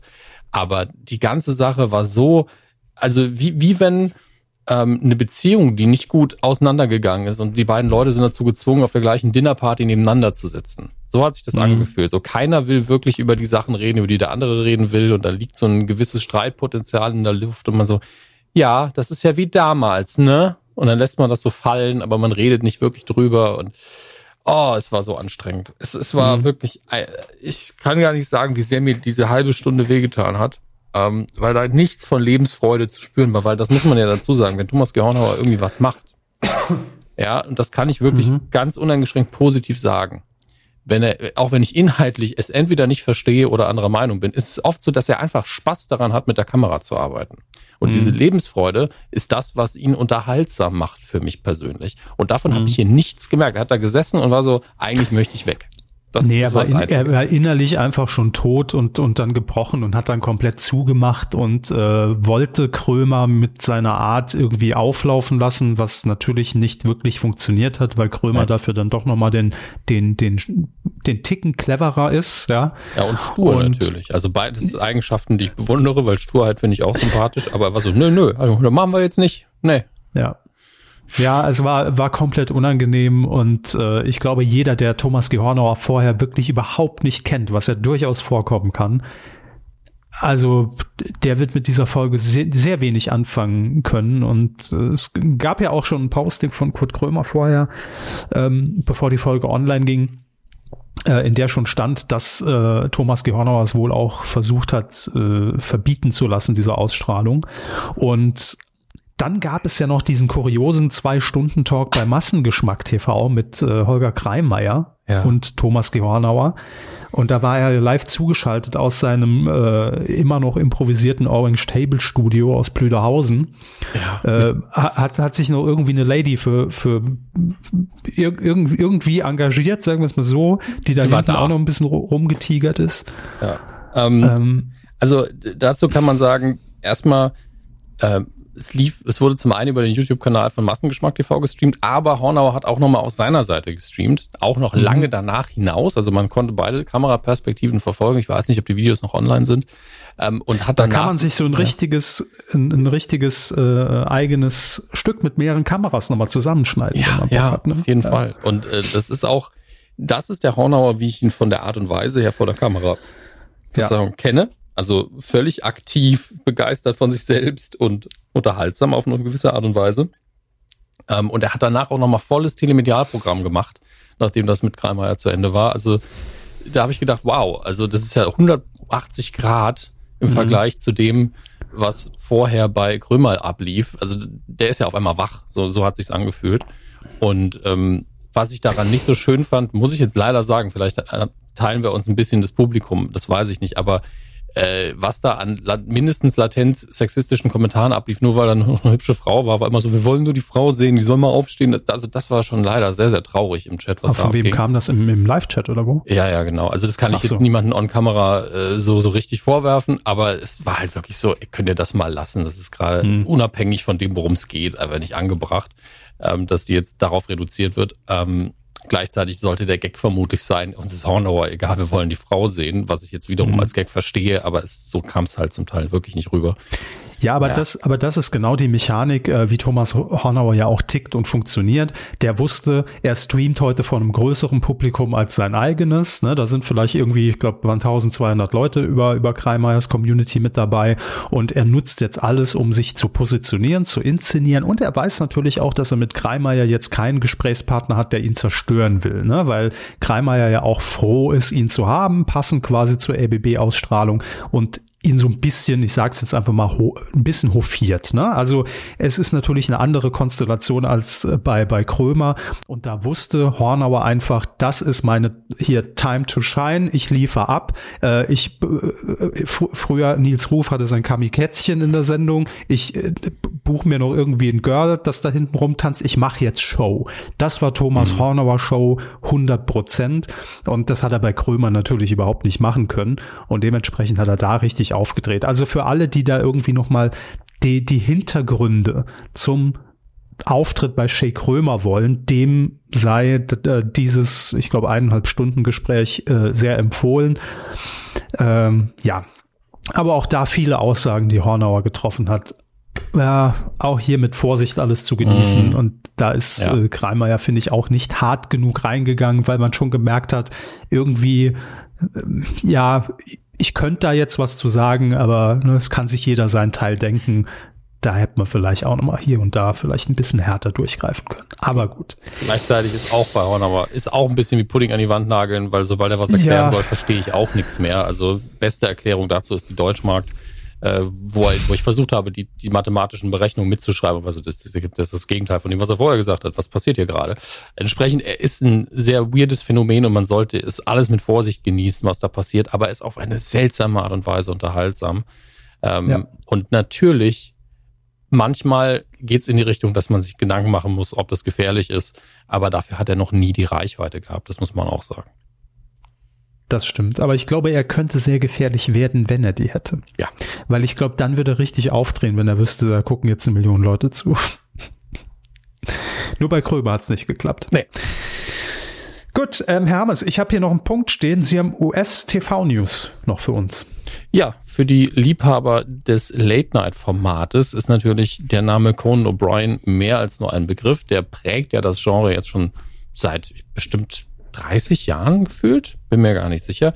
Ähm, aktuell auf TBS in den USA und dort geht aber diese Sendung jetzt langsam zu Ende. Nach elf Jahren wird die Sendung Conan, wie sie da einfach nur hieß, äh, zu Ende gehen. Klassisches Late-Night-Talk-Format.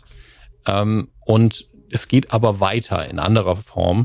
Nämlich wird es für HBO Max eine, ein neues Format geben, das er gerade entwickelt. Äh, Brian hat dazu gesagt, im Jahre 1993 hat Johnny Carson, der eine absolute Late-Night-Legende ist, mir den äh, besten Rat meiner Karriere gegeben. Sobald es möglich ist, geht zu einer Streaming-Plattform.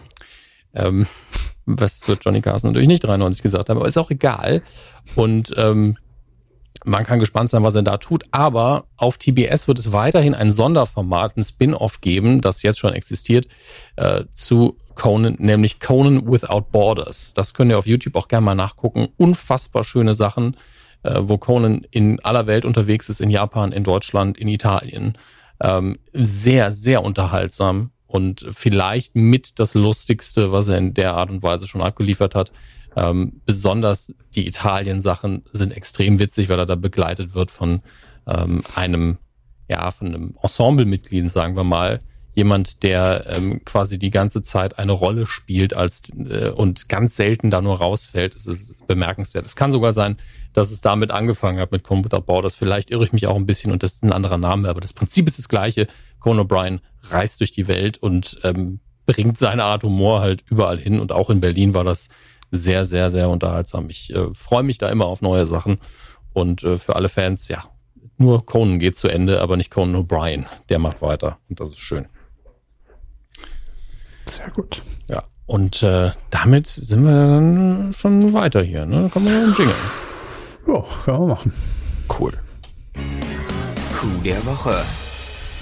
Cool. Ja. Wortspielwochen. Jung. Weidengeflüster, Hermes. Wir haben uns ein paar Kommentare rausgesucht, denn es ist ja jetzt schon ein bisschen her, deswegen wollen wir nicht Hat alles sich, nochmal äh, vorlesen. Habe ich mir jetzt gerade eingebildet? Hatte Ja. ich gerade Coup der Woche als Jingle?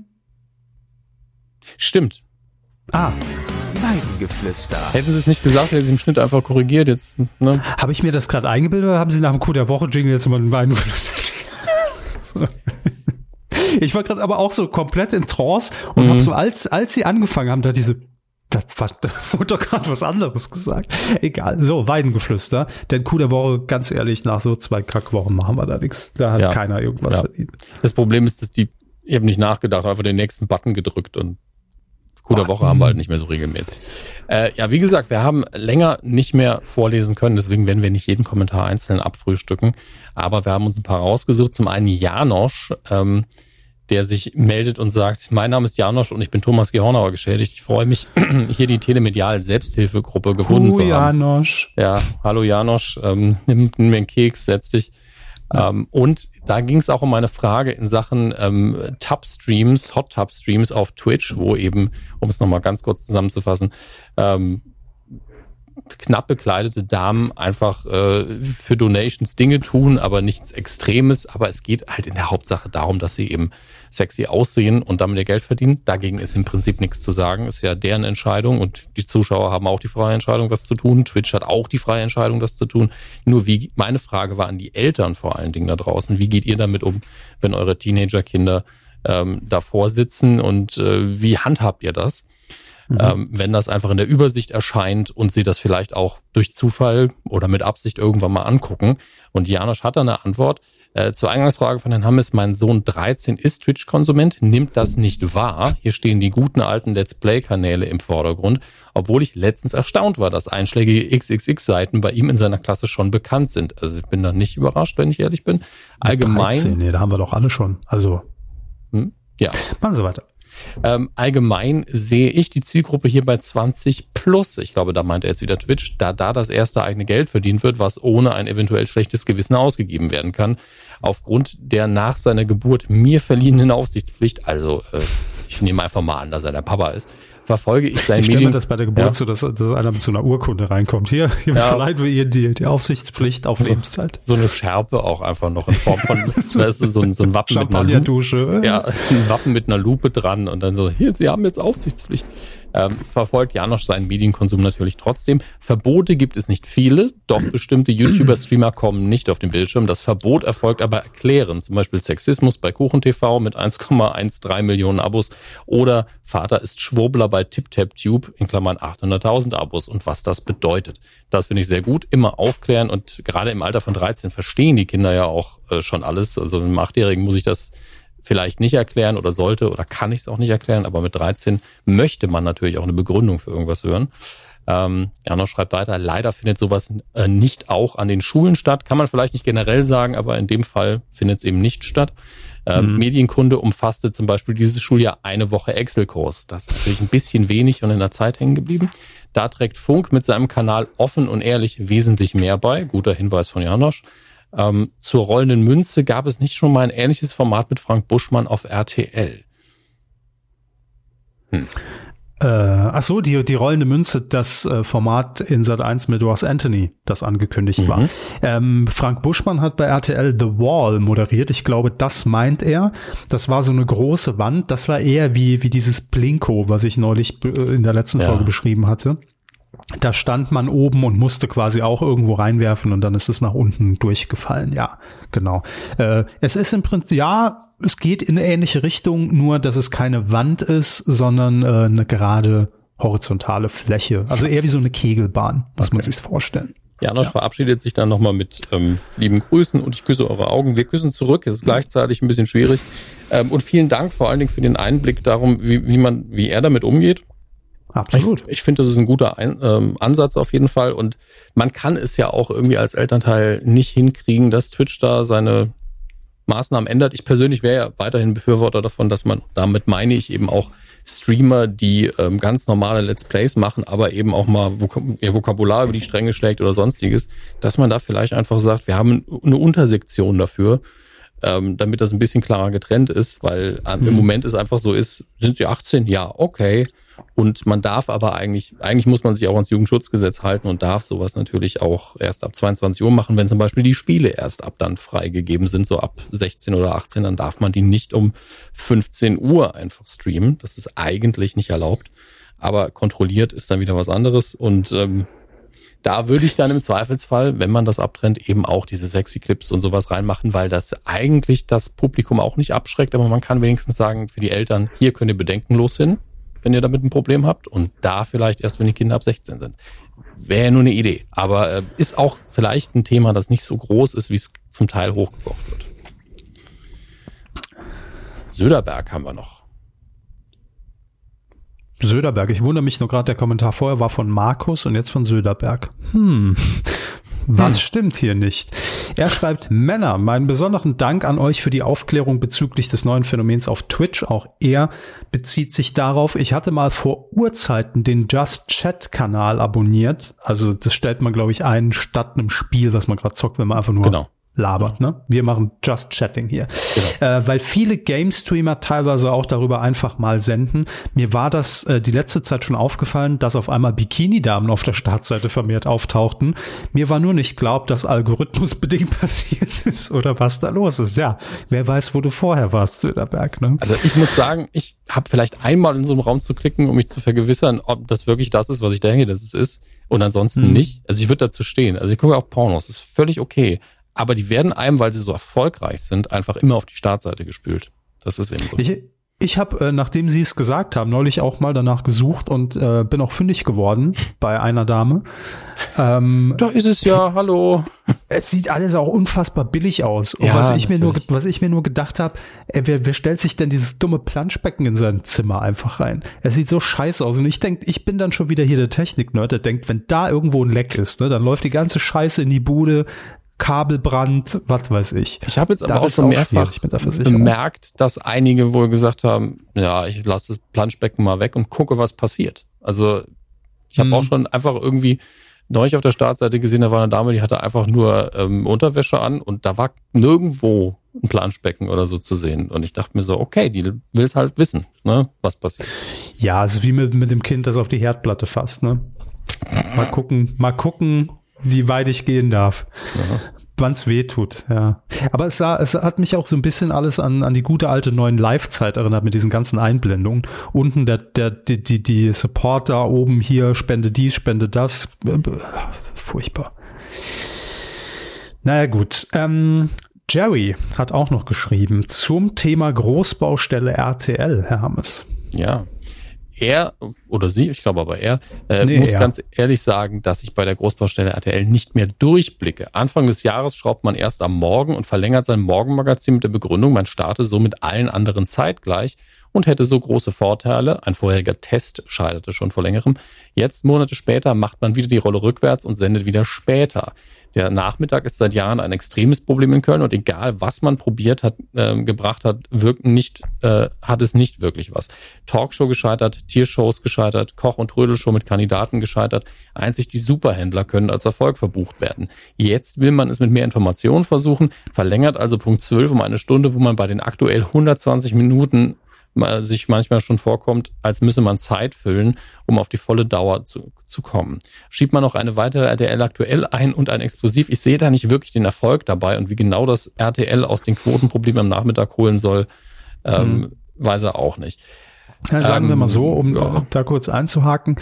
Ähm, man hat ja auch vor zwei Wochen, als es mit Willi Herren passiert ist, am nächsten Tag ein Punkt 12 Spezial dazu gebracht ähm, was auch auf Anhieb wieder gute Quoten eingefahren ist. Ich glaube, ja, da geht's einfach auch um dieses Thema, wir sind aktuell und wir greifen gerade ein Thema auf, über das geredet wird. Und damit macht man wahrscheinlich am Ende mehr, wenn man das auf eine Stunde streckt, als mit äh, irgendeiner Trödelshow. Es offensichtlich funktioniert es besser. Wenn das klappt aus Quotensicht, ist ja auch alles gut. Und ergänzend kann man noch sagen, der Nachmittag ist bei RTL ja auch gerade wieder, wird ja umgebaut. Da läuft im Moment, ich glaube, es sind, ja, es müssen Wiederholungen sein von den Versicherungsdetektiven, was erstaunlich gut funktioniert.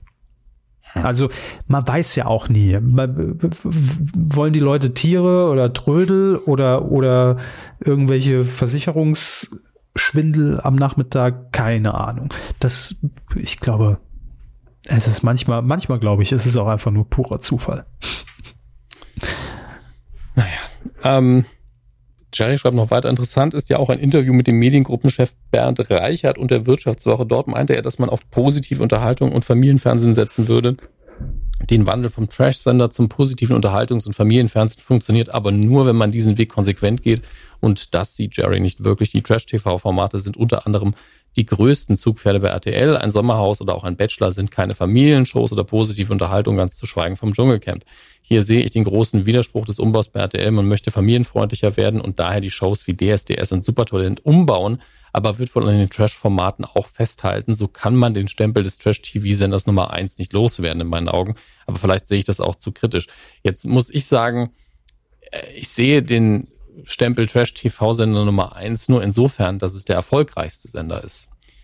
Weil natürlich solche Formate unfassbar viel Quote fahren äh, bei RTL, aber nicht 90 Prozent der kompletten Sendestrecke in Beschlag nehmen. Ja, und äh, außerdem brauchst du was ja auch Zeit. Ich, wird man sehen. Ne? Also ich wünsche es mir ja immer, dass man davon wegkommt, aber man wird natürlich ums Dschungelcamp nicht rumkommen. Und ich finde, Nein. gleichzeitig gibt's halt innerhalb von, von Trash-TV auch nochmal Abstufungen, wo ja. ich beim Dschungelcamp immer sage, ey, es sind Promis, sie wissen, was sie tun und die Kommentare sind auch okay im weitesten Sinne. Ähm, und das kann man ja auch inhaltlich tatsächlich ein bisschen anders aufziehen. Es ist eben die Frage, ob man da so ein bisschen ein Mandat auch über die diese Sendung legen wird und wird sagen, ey, macht mal nicht zu viel Scheiße. Ja, man kann das Format mhm. auch inhaltlich ein bisschen entschärfen, ohne dass wir Quote verlieren. Wird man alles sehen. Aber ähm, das hier so ein Vor und Zurück äh, war am Anfang, hatte man, das hatten wir, glaube ich, bei den äh, Namen von den Sendern neulich auch schon mal.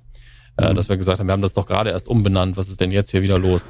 Solange sie es jetzt konsequent machen, ist es ja wieder egal. Also konsequent rückwirken kann man ja nicht sein. Da ist man ein paar Mal hin und her geflipfloppt, aber man hat das Gefühl, dass sie jetzt wirklich einen großen Umbau machen und nicht mehr sagen, wir ändern das die ganze Zeit. Deswegen, äh, wir sollten in einem halben Jahr nochmal drüber reden, tatsächlich. Das wird alles dauern. Hm. Ja, wird uns auf jeden Fall weiter verfolgen noch. Ähm, Lieber hat noch kommentiert, ein herzliches Hallo auf die Weide. Ich wollte noch mal kurz was zum Thema Zukunft des linearen Fernsehens sagen. Ich finde es interessant, dass die Streaming-Anbieter in letzter Zeit immer mehr in Richtung Reality-TV und Show-Atmosphäre gehen und dadurch eigentlich traditionell linear laufende Sendungen kopieren. Netflix hat sich ja in letzter Zeit mit Formaten wie The Circle oder Too Hot to Handle auch trashige Formate geleistet und Amazon Prime hat mit LOL ein Showformat äh, erprobt, das auch im linearen Fernsehen hätte laufen können. Stimmt. Besonders ja. schön finde ich dabei, dass man auch mal in die Reality-Produktion anderer Länder reinschauen kann. Herr Körber erzählt ja immer mal wieder von den Messetrailern verschiedener Produktionsfirmen, die ihre Showformate exportieren möchten. Äh, ja, äh, kleiner Tipp, äh, lieber, Liebe, lieber, lieber, so. Gott, was ist das für eine Konstellation? Liebe, lieber, lieber. Ähm, da empfehle ich auch immer mal bei diesen ganzen TV-Messen, wie die MIPCOM in Cannes, wenn die normal stattfindet, mal reinzuschauen. Äh, DWDL berichtet da ja auch immer sehr ausführlich über mehrere Tage. Und ähm, das ist ja wirklich so eine klassische Messe. Da werden diese internationalen Formate ja angeboten. Und dann können eben die Sendeanstalten hier in, in, in Deutschland oder ganz Europa quasi ihr Handtuch drauflegen und sagen, ne, wir sichern uns das schon mal, weil wir glauben, ey, das hat in Südkorea funktioniert. Warum nicht auch hier? Vielleicht muss man da noch mal ein bisschen das für den deutschen Markt oder den europäischen Markt anpassen. Aber das kann ich auf jeden Fall empfehlen, da immer mal zu lesen, was denn gerade der heiße Shit in, in, in der Welt so ist an Formaten. Ähm, weiter schreibt er oder sie, vielleicht wäre es für die deutschen Sender eine Idee, neben eigenen Adaptionen ausländischer Unterhaltungssendungen auch mal die Originale zu senden gerade im Trash-Bereich würde das vermutlich sehr gut funktionieren und das glaube ich überhaupt nicht. Auch nicht. Weil das, da ist ja allein schon die Sprachhürde ein Problem. Ja, und ich sehe es auch, ich habe auch bei LOL Australien mal reingeguckt. Wenn ich die Menschen dort nicht kenne, bringt mir dieses Format überhaupt nichts. Und gerade bei Trash, also warum sollte ich mir eine Reality angucken mit zehn Promis? Also selbst wenn ich mir das Dschungelcamp äh, im Original angucke, mhm gibt mir das überhaupt nichts. Man guckt ja dann immer mal auf Twitter, wird einem ja manchmal so ein bisschen was in die Timeline gespült, jetzt wo sie auch äh, in, in Schottland dieses Jahr waren, auf dieser Burg, ne, habe ich auch mal reingeguckt. Dann sagt man natürlich, ja, cooles Setting, die machen dann eine richtig gute Show, aber es ist mir doch völlig wurscht, wer da jetzt mit wem Beef hat und warum, weil man die ganzen mhm. Hintergründe und Konstellationen und Lebensläufe überhaupt gar nicht kennt. Ich glaube, das funktioniert nicht. Also bei Trash kann ich ja auch, habe ich ja keine Erfahrungswerte in dem Sinne.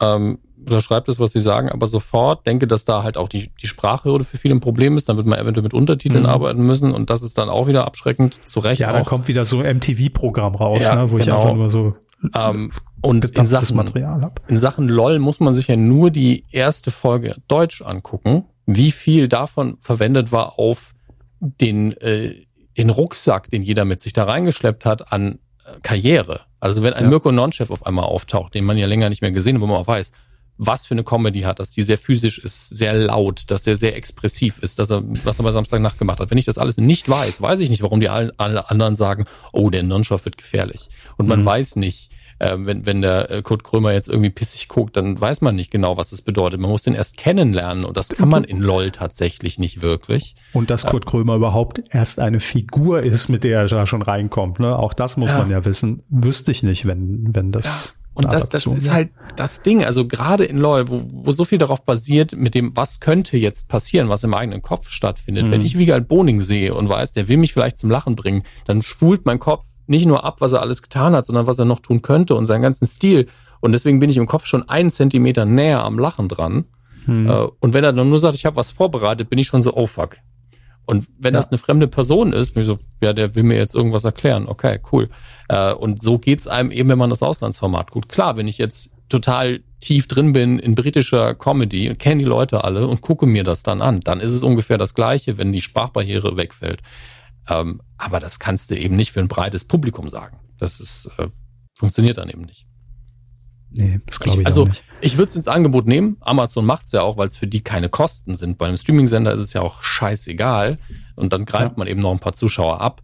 Aber das im Fernsehen zu machen, halte ich wiederum für riskant. Ich, ich erinnere mich noch an die, äh, an den Versuch damals, als Pro7 Max gestartet ist. Ähm, hat man ja gesagt, wir wollen auch versuchen, Serien im, äh, im Originalton zu senden. Und man hat House of Cards damals bei Pro7 Max im englischen Original gesendet. Mhm. Quote 0,0 Prozent Marktanteil. Weil das einfach ja. so nischig ist. Also die Serie an sich schon. Ja, das, ne? und dann ist das Problem, dass die Leute, die diesem O-Ton gucken wollen, die, die haben das doch schon. Das ist ja das Problem. Die haben sich ihre Wege ja alle gesucht. Es gab ja. zeitlang, als äh, alles noch komplett analog war, haben die öffentlich-rechtlichen oft zwei Kanalton ausgestrahlt ähm, und mhm. den O-Ton einfach auf den anderen gelegt. Und das habe ich auch ein paar Mal geguckt. Aber dafür musste mhm. man die Technik haben. Also normaler Fernseher hat es, glaube ich, einfach nicht gemacht, aber neuwertiger schon. Und ich glaube, ich habe es damals auch nur über den Videorekorder irgendwie hinbekommen. Der hatte das. Ähm, mhm. Man muss das wissen, dass das geht. Man musste wissen, wie es geht. Also tausend Hürden. Und ähm, jetzt, obwohl es digital einfacher wäre, ist die Bereitschaft nicht im Kopf. Und alle, die O-Ton gucken wollen, machen das eh schon. Das heißt, wenn man das jetzt linear macht, 0,0 Prozent. Genau das. Ja. Ich meine, klar, es war dann auch noch ein neuer Sender und ne, jetzt, den hatte noch nicht jeder einprogrammiert, aber dennoch ist es ja, wirklich. Wenn es, wenn es RTL jetzt machen würde, hätten sie vielleicht 0,1 Prozent, aber gleichzeitig könnten sie auch 5 Prozent haben, wenn sie es im deutschen Ton zeigen. Und dann gibt es keinen Sinn. Ergibt keinen Sinn. Äh, vielen Dank, lieber, für den Kommentar und Grüße schreibt äh, er oder sie aus der Quadratestadt, was dann äh, Mannheim sein müsste. Das weiß ich ausnahmsweise. Ich glaube auch, ja. Die Stadt ist, äh, ja. ja. Quadratstadt, ja. Beinamen der Stadt ähm, Mannheim.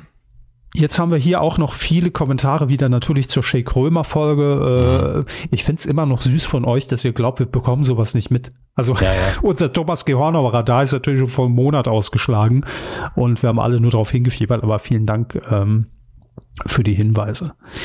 So, dann haben wir noch Dirk und er schreibt auch zum Thema LOL, mhm. ohne zu wissen, dass wir jetzt über die zweite, ah nee, doch, er schreibt, da ihr vermutlich über die zweite Staffel geredet habt. Ja. ja. Und, ich habe Dirks Kommentar tatsächlich vorher nicht gelesen, aber ich glaube, ihm geht's äh, nicht genauso, ja. aber ähnlich wie mir.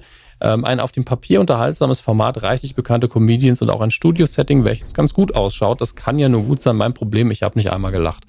Ähm, den meisten Teilnehmern möchte ich gar nicht. Das war ja auch das Konzept der Sendung. Ja, genau. Er hat gewonnen. Dirk hat gewonnen. Äh, den meisten Teilnehmern möchte er gar nicht sein ihr humoristisches Talent absprechen. Einige kannte er vom Namen her, zum Beispiel Thorsten Sträter und Teddy, hatte aber nie ein Programm von denen gesehen. Es gab also durchaus die Chance, mich etwas mit etwas Neuem zum Lachen zu bringen. Fehlanzeige. So, jetzt muss ich gucken, ob ich den Namen richtig ausspreche. Der Herr Tecklebran einfach. Tecklebran. Ne? Tecklebran. Mhm. Findet schon nach kurzer Zeit an zu nerven. Hashtag Rumgeschrei und dies zog sich dann durch sechs Folgen durch. Hat er wirklich mit Humor der Marke Erkan und Stefan heutzutage Erfolg. Ich kann seine Programme nicht bewerten, weil ich sie nicht gesehen habe. Also ich weiß nicht, ob es Erkan und Stefan mäßig ist, aber Erfolg hat er, sonst wäre er auch nicht in der Sendung. Ähm, warum sich ein Max Giermann die Haare abrasiert hat, verstehe ich bis heute nicht. Ich auch nicht so ganz. Ähm, Muss zum Friseur wahrscheinlich, wie wir alle. Kann sein. War nicht lustig, sondern einfach nur überflüssig. Ähm, Hoffnung hatte ich bei Wiegald Boning und Mirko Nonchef, aber es war alles so vorhersehbar, was die beiden ablieferten. Vor 20 Jahren bestimmt noch witzig, wirkte es jetzt nur noch angestaubt und ich fühlte mich an die Simpsons-Episode Krustys letzte Versuchung, Staffel 9, Folge 15, erinnert, als Krusty bei einem Comedy-Festival von Jay Leno versuchte, mit seinen Gags beim Publikum zu punkten. Die Schalten zu Bully waren nie witzig, machten es auch nicht besser, seine Art Dinge lustig zu finden, wirkten auf mich gestellt. Das ist seine Moderationsart. Die wirkt tatsächlich immer sehr gekünstelt, das muss man dazu mhm. sagen. Ähm, und das funktioniert bei einigen und einigen nicht. Ähm, da war nichts Natürliches dran. Selbst die Gastcomedians waren mit ihren Nummern aus 1500 Schnuff leider ein Reinfall. Trotzdem 1500 möchte ich Schnuff. Finde ich auch süß. Trotzdem möchte ich dem Format eine zweite Chance geben. Der Cast liest sich mal wieder nicht schlecht. Es fehlt allerdings ein Olli Schulz. Ach du liebe Zeit, ja, irgendwie hat er recht. Ähm, und vielleicht gibt es ja diesmal was zu lachen. Liebe Grüße Dirk aus einer Stadt. PS, um meinen verstorbenen Bruder zu zitieren, Anke Engelke hat schon beim ZDF-Ferienprogramm genervt das sind persönliche Vorlieben, muss man dazu sagen. Wir halten große Stücke auf Anke Engelke. Ich insbesondere sogar als Schauspielerin ein bisschen mehr als als Comedian. Comedian? Ja. ja. Ähm, aber äh, da kann man nichts machen. Also ich kann mit Teddy nichts anfangen, Herr Körper findet ihn witzig, so ist es eben. Nichts ist subjektiver als Humor. Ähm, und das sieht man auch an dem, was du geschrieben hast. Ich kenne so viele Leute, die, die da krass lachen müssen bei dem, bei allem, was da passiert. Dann gibt es einige, die haben Vorlieben und Nachlieben. Und ich war ja auch ja, so dreimal gelacht, aber das Herr Hammers, es, ne? es gab auch Leute, die damals, Sie haben ihn schon zitiert, beim Fun-Freitag beim Sechserpack gelacht haben. Also äh, gibt's auch, ne? Klar. Von daher, äh, ja, vielen Dank, lieber Dirk, aus ja. einer Stadt und damit ist natürlich Neumünster gemeint. Liebe Grüße. So, ja. Sherlock ja, Körber. Wir kennen doch unsere äh, Stammhörer hier. Äh, ich stehe ja immer beim Haus vom, bei, bei, Dirk. Ja, ich schalte mal kurz ja. auf die Kamera, die wir in seinem Wohnzimmer installiert haben. Mhm, ja. ja. Mal wieder ein bisschen Staubsaugen, aber sieht im Allgemeinen ganz gut aus. ähm, schöner Teppich. Mag ich. Mag ich sehr.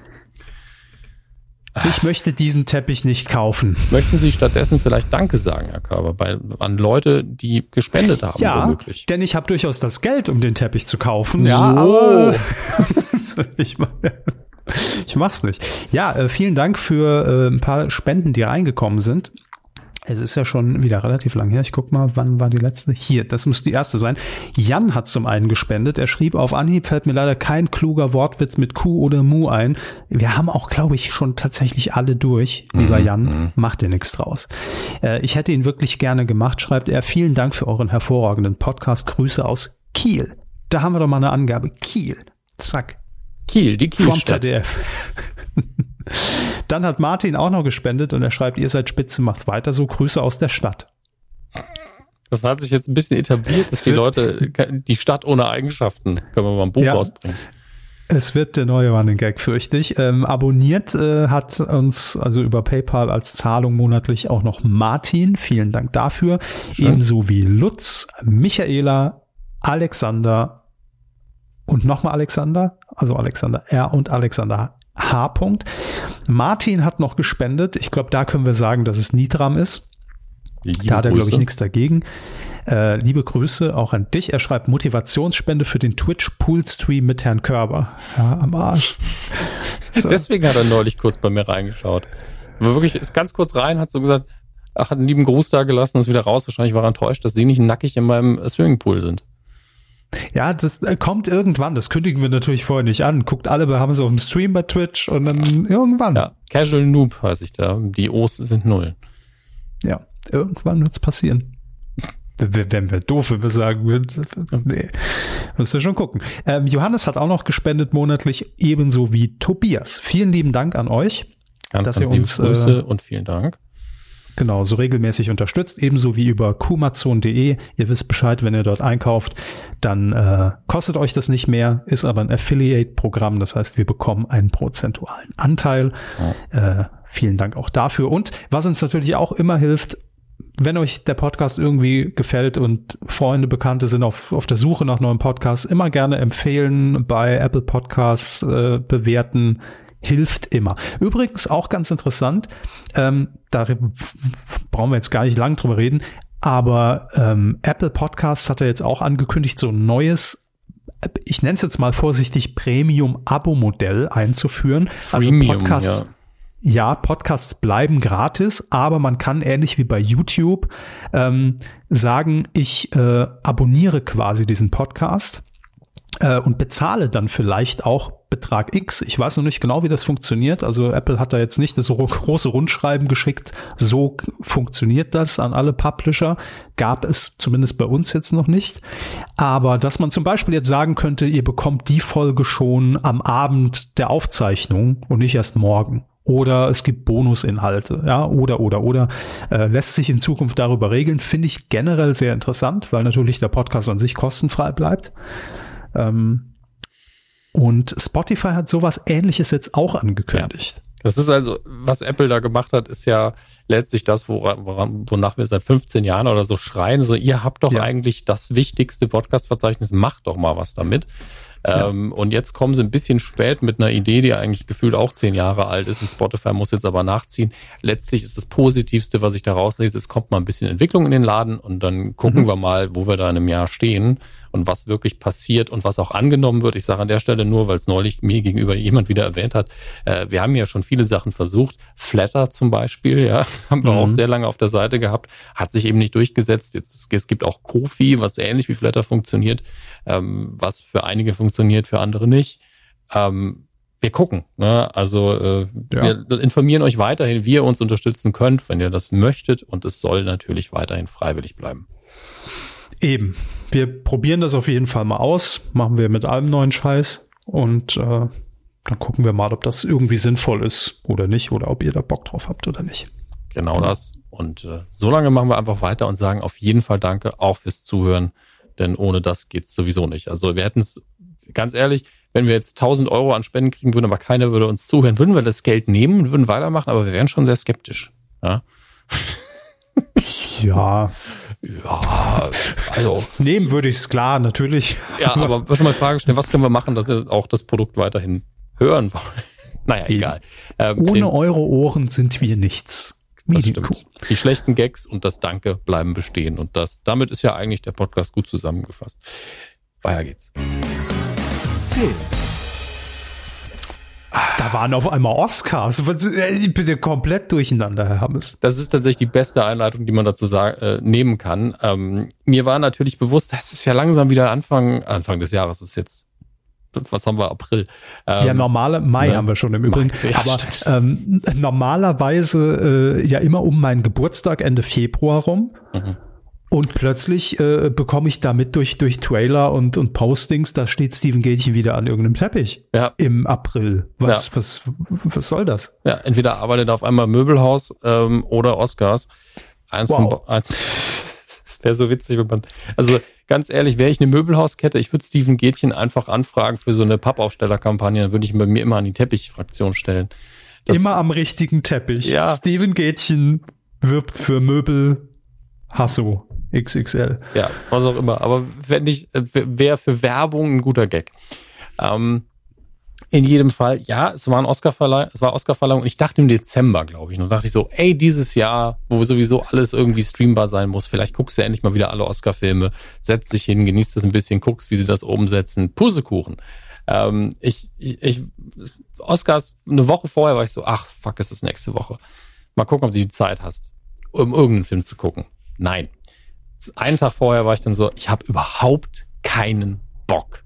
Nach einem Jahr nicht ein Kino äh, von innen gesehen zu haben, habe ich überhaupt keinen Bock auf die Oscars. Ähm, es gab zu wenig Filme, es ist eine komische Saison. Ich gönn's natürlich jedem Preisträger und es gab gute Filme, die rausgekommen sind und die sollte man auch wertschätzen. Aber diese Verleihung, null, null Bock. Zusammengefasst auch davon, dass äh, die Rocket Beans, die geschätzten Kollegen, haben das Ganze ja begleitet mit einem Livestream und Kollege Etienne Gade ist einfach auf dem Stuhl eingepennt. Ja gut, das ist ja, ja. jetzt nicht nur der Oscar-Verleihung geschuldet. Das ist ja häufiger schon passiert. Sagen Sie. Sie haben ähm, intensiver mit ihm zusammengearbeitet, glaube ich. Aber ja, ähm, nie, nie, direkt, aber er ist doch auch schon schon bei anderen Oscar-Verleihungen. Das war doch auch so ein Running Gag. Ist er auch schon eingepennt irgendwann um vier. Tatsächlich. Okay, gut, mhm. wusste ich nicht. Ähm, aber auf jeden Fall, äh, dieses Bild, was natürlich dann sehr meme-tauglich war, äh, hat für mich die Oscar-Verleihung zusammengefasst, aber ich habe sie gar nicht geguckt. Das heißt, ich kann überhaupt nichts wirklich dazu sagen. Deswegen habe ich tatsächlich von den Rocket Beans ähm, einen Kollegen befragt, den sehr geschätzten Daniel Schröckert. Mit dem haben wir das im vorher oder nachher, werdet es vielleicht raushören, aufgezeichnet und das beginnt jetzt. Bei mir Daniel Schröckert, wie angekündigt, der einzige Mann, dem ich vertraue und dem ich glaube, wenn er sagt, ich habe gestern zehn Filme geguckt. Ähm, deswegen der perfekte Ansprechpartner für die Frage, ja, wie ist das denn, wenn man jetzt die Oscar-Saison komplett ignoriert hat, wenn man die Oscar-Verleihung ignoriert hat? Ich habe ganz kurz in euren Stream reingeschaut und habe sehr gelangweilte Gesichter gesehen. Wie langweilig war denn die Veranstaltung? Die Veranstaltung an sich war schon echt da, da fehlte halt alles. Da fehlte Schwung, da fehlte Witz, da fehlte irgendwie mal ein bisschen was Besonderes. Wir hatten uns da irgendwie eigentlich auch keine Ahnung, etwas mehr erhofft. Äh, was sagst du denn zu den Resultaten? Ich habe nicht, mich nicht mal informiert, wer gewonnen hat, weil ich wusste, ich habe die Filme ja nicht gesehen. Dann ist es mir auch irgendwo egal. Äh, ich hatte das Gefühl, dass es ähm, relativ wenig krasse Momente gab und dass das Erwartbare ungefähr gewonnen hat. Liege ich damit richtig oder ja, komplett falsch? Fast. Also es gab sehr viele erwartbare Momente, die dann auch eingetreten sind. Also für mich, ich meine, gut, was soll ich jetzt sagen? Ne? Ich habe dieses Oscar. Nenn ruhig die Filme, weil andere halt Leute, die zuhören, haben sie vielleicht gesehen im Gegensatz zu mir.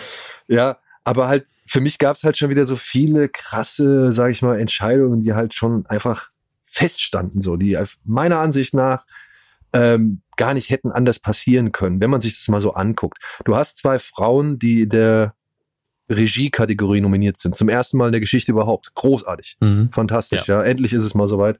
Zwei Frauen. Und davon ist sogar eine noch Asiatin. So. Ja. Ähm, ja. Die auch für gewonnen mich, hat am Schluss, mich, ne? Für mich stand definitiv fest, eine der beiden Frauen wird gewinnen. Ja. Egal, egal was da noch ist, weil beide Frauen haben jeweils einen Film abgelegt, der auch für mich das Zeug zum besten Film gehabt hätte. So, das waren zwei gute Filme, die haben wichtige Punkte gemacht, die waren geil inszeniert, die waren überraschend, die waren sensibel, die waren gefühlvoll, die waren toll gespielt. Also da war alles dabei, was man aus Sicht der Academy wirklich als preiswürdig erachten kann. Ja. Mhm. Und dann kommt halt dieses beste, was war das? Beste Originaldrehbuch, glaube ich. Äh, das haben sie ziemlich früh gemacht. Und da war Frau hier, wie heißt sie, Emerald Rennell, die da, die Regisseurin von äh, Promising Young Woman, die war da nominiert und die kriegt dann halt den Oscar. Und ab dem Moment stand für mich fest, Chloe Sau wird den Oscar für die beste Regie bekommen. So. Hm. Weil damit haben sie beiden Leuten einen Gefallen getan. Das ist bei Tarantino auch immer so gewesen. Tarantino hat noch nie für die Regie einen Oscar bekommen, aber immer fürs Originaldrehbuch. Und das ist ja genau wie bei Spike Lee dann auch so eine Ehrung eben an das, was der irgendwie an Vision hat, das, was der irgendwie mit auf die Leinwand bringen möchte und so weiter und so fort. Also es ist so der Nebenregie-Oscar meiner Ansicht nach, wenn du halt jemanden hast, der ein Originaldrehbuch geschrieben hat und den Film dann noch inszeniert hat. So. Und ja, ja das sind dann, keine Ahnung, das, ich weiß nicht, ob das irgendwie wirklich ein System ist, ob das, ob das alles so berechenbar ist, wie ich das sage, aber das sind so meine, meine Erfahrungswerte, die ich halt über die Jahre hinweg gesammelt habe und mitgenommen habe und dann sind halt auch die Sachen passiert. Chloe Zhao wurde für ähm, den Zhao wurde als beste Regisseurin ausgezeichnet. Nomadland hat dann den besten Film bekommen. Das ist ja meistens so, dass die Filme, die halt für die beste Regie ausgezeichnet wurden, auch dann meistens der besten Film sind. So, das ist auch eine Tradition über die Jahre hinweg. Und die ganze Geschichte dann mit dem besten Nebendarsteller, die fand ich schon etwas schräg, denn da haben sie Daniel Kaluuya, Kaluuya und mhm. Lakeith Stanfield nominiert. Die haben beide in dem Film Judas and the Black Messiah mitgespielt. Auch ein Film, der für den besten Film nominiert war. Und für mich war einer von beiden die Hauptrolle. Ja. Und ich habe mich Du weißt aber, wer das entscheidet, ne? Ja. ja. ja. Das entscheidet nämlich die Produktion des Films. Die sagen halt, die Schauspieler, die legen wir fest als Nebendarsteller und die als Hauptdarsteller. Genau, weil du in der Hauptdarstellerkategorie eben halt einen Chadwick Boseman drin hattest. Und mhm. wenn jemand posthum da nominiert wird, dann hast du halt meistens schon, wenn er halt auch eine gute Leistung abgelegt hat, und das hatte Chadwick Boseman, das hat man überall gehört, Mahane, wie heißt der, Mahaney's Black Bottom, ähm, Maraine's Black, Black Bottom, der wurde zwar jetzt nicht unbedingt überschwänglich gelobt für sich als Film, aber jeder mhm. hatte irgendwie die Leistungen der beiden Hauptdarsteller hervorgehoben, so. Und für mich stand fest, Chadwick Boseman wird den Oscar gewinnen, weil das passt jetzt gerade in die Zeit. Der Mann ist gerade verstorben. Es wäre halt auf jeden Fall so ein, weiß ich nicht, ja. ehrenvoller Preis, den man da vergibt. So, man, man zeigt nochmal Respekt für den Mann. Und ja, für seine. beim Abstimmen ja auch so, man hat die letzte Gelegenheit, ihm einen zu geben, genau. wenn es nicht fürs Lebenswerk ist. Und das ist ja nochmal eine ganz andere Kiste. Und, und, ähm, und also auch für sein halt Vermächtnis so gesehen, ne? Ja, klar. Und ähm, das, das finde ich auch alles legitim. Nur für mich stand außer Frage, dass da jemand anderes stehen wird am Ende des Abends und halt, ja, statt Chadwick Boseman den Preis entgegennimmt und dann eine Rede halten muss. Weil das ist, glaube ich, das Undankbarste, was es gibt. Und ich kann mir nicht ja. vorstellen, dass die Leute, die halt, naja, dafür entscheiden oder die darüber entscheiden, wer jetzt der beste Hauptdarsteller als bester Hauptdarsteller nominiert wird und das dann auch gewinnt, dass die sowas im Sinn hat. Also weiß ich nicht, was man sich dabei gedacht hat. So, also da, da wurde meiner Ansicht nach ein Fehler gemacht. Er hat für eine Überraschung gesorgt. Anthony Hopkins ist halt wieder alle Erwartungen. Wirklich, die Buchmacher waren sich auch absolut sicher, egal wo man hingeguckt ja, hat, dass Chadwick Boseman den Oscar posthum als bester Hauptdarsteller bekommen wird. Und was mich freut. Anthony Hopkins ist auch davon ausgegangen. Bin ich mir sehr sicher. ja, der ist pennen gegangen. ja, zu Recht.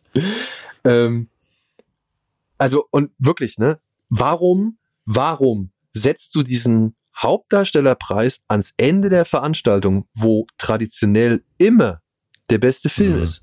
Immer. Wohin gehört. Da muss doch jemand davon ausgegangen sein, dass Chadwick Boseman diesen Oscar bekommt. Ja, Ja. Und das heißt einfach nur, dass sie auch, also zumindest ist es ein Beleg dafür, ich sage nicht Beweis, aber ein Beleg dafür, dass sie wirklich die Abstimmungsergebnisse, also nicht in die Produktion fließt. Also die wissen nicht, wer gewinnt. Ansonsten hätten sie das ja im Leben nicht gemacht. ja, also, aber sie waren sich ihrer Sache anscheinend sehr sicher. Ja. Und dann, ja, dann, dann muss ich mich Frage. halt echt fragen, Leute, was habt ihr euch dabei gedacht? Und, und warum? Ich bin mir, ich bin mir wirklich, ich, klar, es, sie, sie sagen immer, es sind diese zwei Notare, die alle wissen, die Mhm. alle Ergebnisse wissen und sonst niemand. Oder vielleicht nur ein ganz kleinerer, also vielleicht noch ein kleinerer Kreis irgendwie ähm, von ein paar Leuten. Aber da müsste meiner Ansicht nach, genau wenn man halt vorhat, sowas zu machen, also wenn Steven Soderbergh, der Produzent der Show, hingeht und sagt, ey, wir wollen gern den besten männlichen Hauptdarsteller als letztes machen, dann Mhm. müsste es meiner Ansicht nach jemanden geben, der sagt, ah, weiß ich nicht, ob man das unbedingt machen soll. Sollte. So. Vielleicht ist es nicht die beste Wahl. So. Das ist wirklich weird. Ja. Und jetzt mal ehrlich, ne? Klar, du hättest jetzt am Ende Chadwick Boseman nochmal geehrt, hätte wahrscheinlich Standing Ovations gegeben und das wäre nochmal so ein, weiß ich nicht, ähm, rührender Abschluss geworden. Ja, aber auch ein Moment, der, wenn er in der Mitte der Veranstaltung ist, genauso gut funktioniert. Ne? Genau. Und ich weiß nicht, ob das wirklich der beste Abschluss gewesen wäre. Ja, ja, er ist rührend, ja, er hat eine gewisse Melodramatik oder sowas in der Aber er Richtung, ja, oder eine gewisse Tragik. Im, im, Aber er hat also er ist nicht positiv im Sinne von, hier ist ein Sieger, den wir jetzt auch feiern können. Genau. Das ist ja wirklich ein Nachruf. Genau, es ist ein Nachruf. Und dann, da verstehe ich auch dann nicht, warum man nicht sagt, hey Leute, hey, wir geben dem einen Ehren-Oscar oder irgendwie sowas in der Richtung. Oder ein Tribut-Oscar oder, oder Ja, keine Ahnung was. Wie ihr wahrscheinlich gemerkt habt, ging das Gespräch zwischen dem lieben Herrn Schröckert und mir ein bisschen länger als nur diese äh, herausgeschnittenen zehn Minuten, die es jetzt grob waren, sondern insgesamt ähm, noch mal eine halbe Stunde länger. Und damit wollten wir jetzt diese Folge der Medienkuh nicht überlasten. Deswegen gibt es das Gespräch einfach morgen oder übermorgen in unserem ganz normalen Podcast-Feed, ähm, nicht auf Patreon, auch wenn ihr es da dann auch gratis hören könntet, ähm, weil wir gedacht haben, hey, es ist noch aktuell genug und ähm, relevant genug, dass es einfach in den normalen Feed gehört. Das heißt, ihr kriegt ein bisschen mehr Futter. In dem Fall eben spezifisch Film und die Oscar-Verleihung. Und äh, wenn euch das nicht interessiert, dann wird es einfach geskippt, gar kein Problem. Wenn ihr hingegen sagt, na, von Daniel Schröckert möchte ich vielleicht in Podcastform doch noch ein bisschen mehr hören, dann gibt's aktuell relativ neu ähm, seinen Podcast Genre geschehen mit den zwei Kollegen äh, André Hecker und Tino Hahn. Mittlerweile neun Folgen, geht nur um Film und zwar um die exotischeren Kandidaten und ansonsten findet ihr Daniel natürlich bei den Rocket Beans und zahlreichen anderen Produktionen. Das als kleiner Servicehinweis und wir machen einfach weiter. Ja, vielen Dank nochmal an Herrn Schröckert für die Einschätzung. Vielen Das- lieben Dank. Ja, hat mir die Recherche komplett erspart und ist wie immer ein sehr angenehmes Gespräch geworden. Ähm, wir machen, Alles gesagt. ja, alles gesagt, wir haben alles geklärt. Ähm, wir machen dann weiter ähm, mit den Golden Globes tatsächlich, äh, die natürlich schon stattgefunden haben vor den Oscars, aber es geht um eine Reform ähm, der Golden Globes.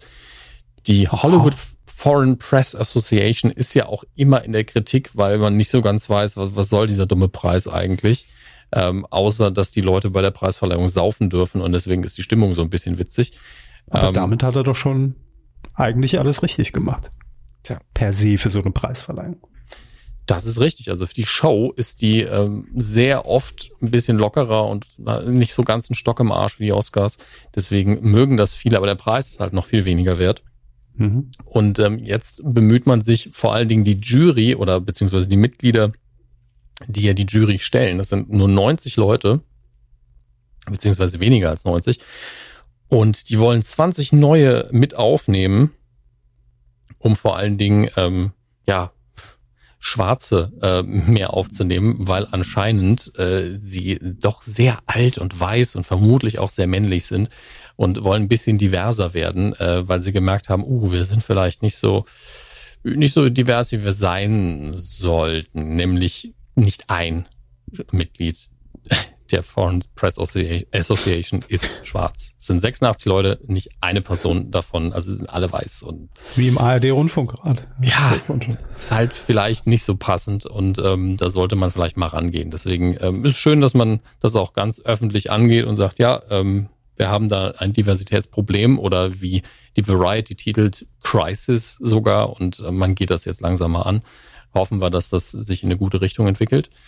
Ähm, Marvel, ich möchte es nur ganz kurz äh, erwähnen, hat gestern Nacht äh, unserer Zeit einen äh, Phase 4 Trailer ange äh, präsentiert, der so ein bisschen natürlich die letzten, was ist es seit 2008 jetzt, also äh, die letzten Jahre, die über eine Dekade Marvel-Filme abgefeiert hat natürlich mit einem schönen Voice-Over von, Stan, von mittlerweile ja leider verstorbenen Stan Lee. Ich weiß gar nicht mehr, wo sie das her hatten. Das klang auch so ein bisschen schlecht aufgezeichnet für die Standards, die man da an den Tag legt.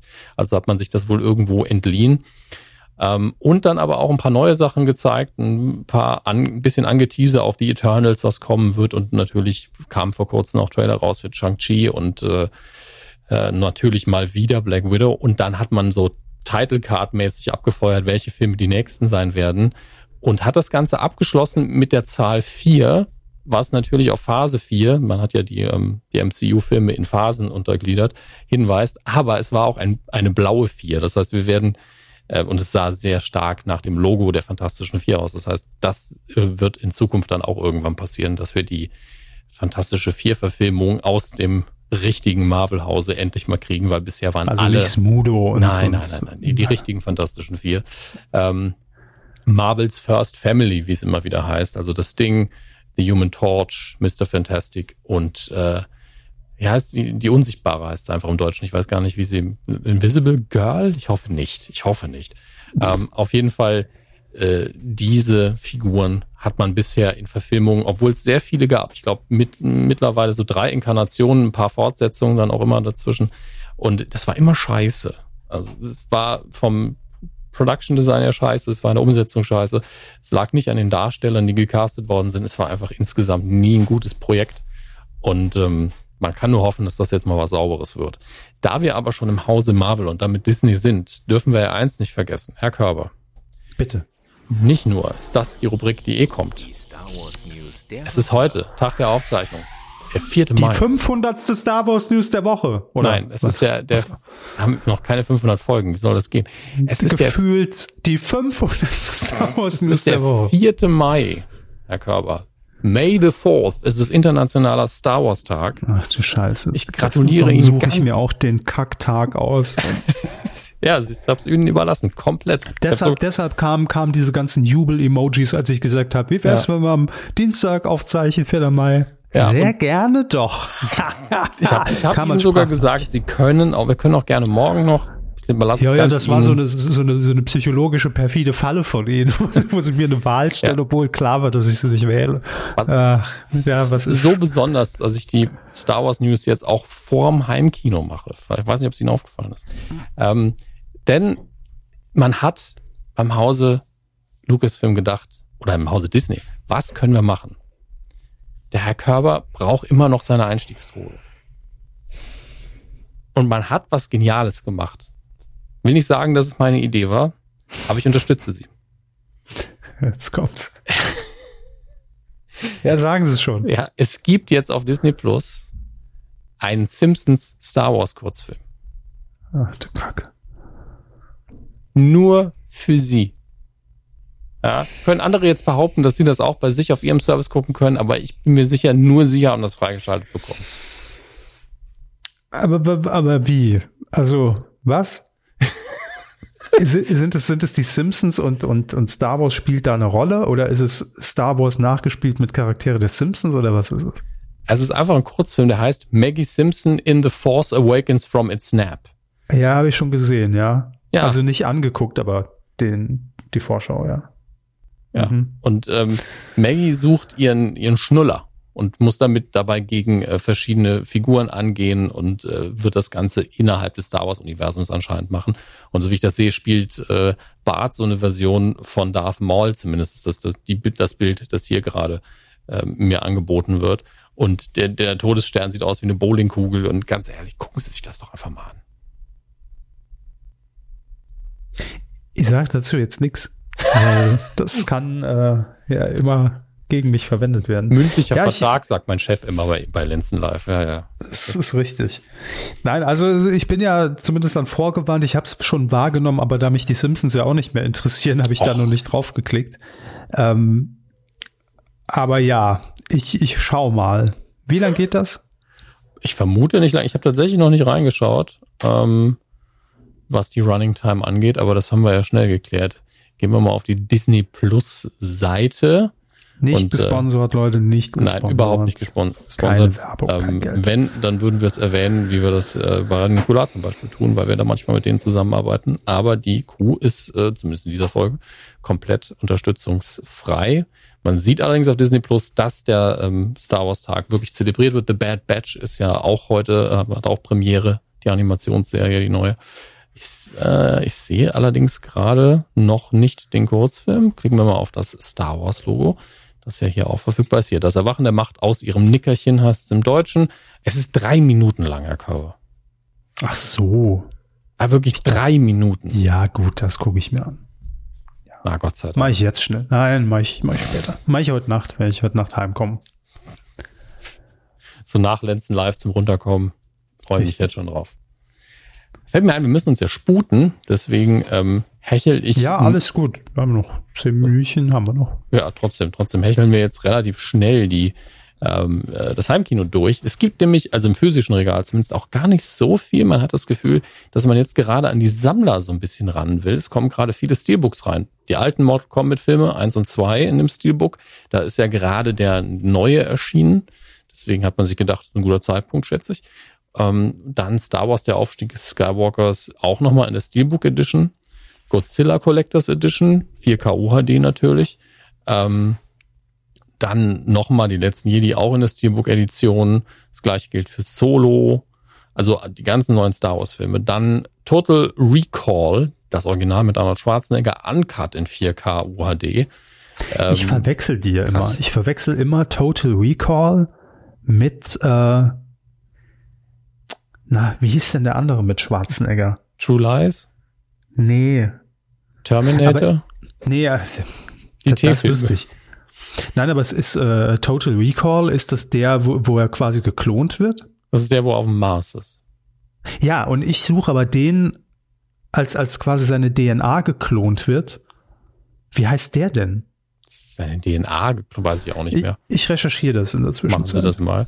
Ähm, wie gesagt, äh, auch hier 300 kommt auch noch mal in der 4K UHD raus, in einer Limited UCE Edition. Äh, und die Marvel-Filme auch. Also Captain America hier, der erste 4K UHD Mondo Steelbook Edition. Da kommt gerade einfach ganz, ganz viel für Vollständigkeitssammler. Die Cover sind auch sehr, sehr schön, gerade von Black Panther auch ein richtig tolles Cover bekommen. Ähm, und für die Freunde von, äh, ich will mal richtig nervig sich wiederholenden Horror angucken. Wrong Turn gibt's jetzt in einer Blu-ray-Variante, natürlich FSK 18, alle Teile 1 bis 6. Ich glaube, das ist bevor eines vielleicht schon existierenden Reboots, das weiß man ja nie.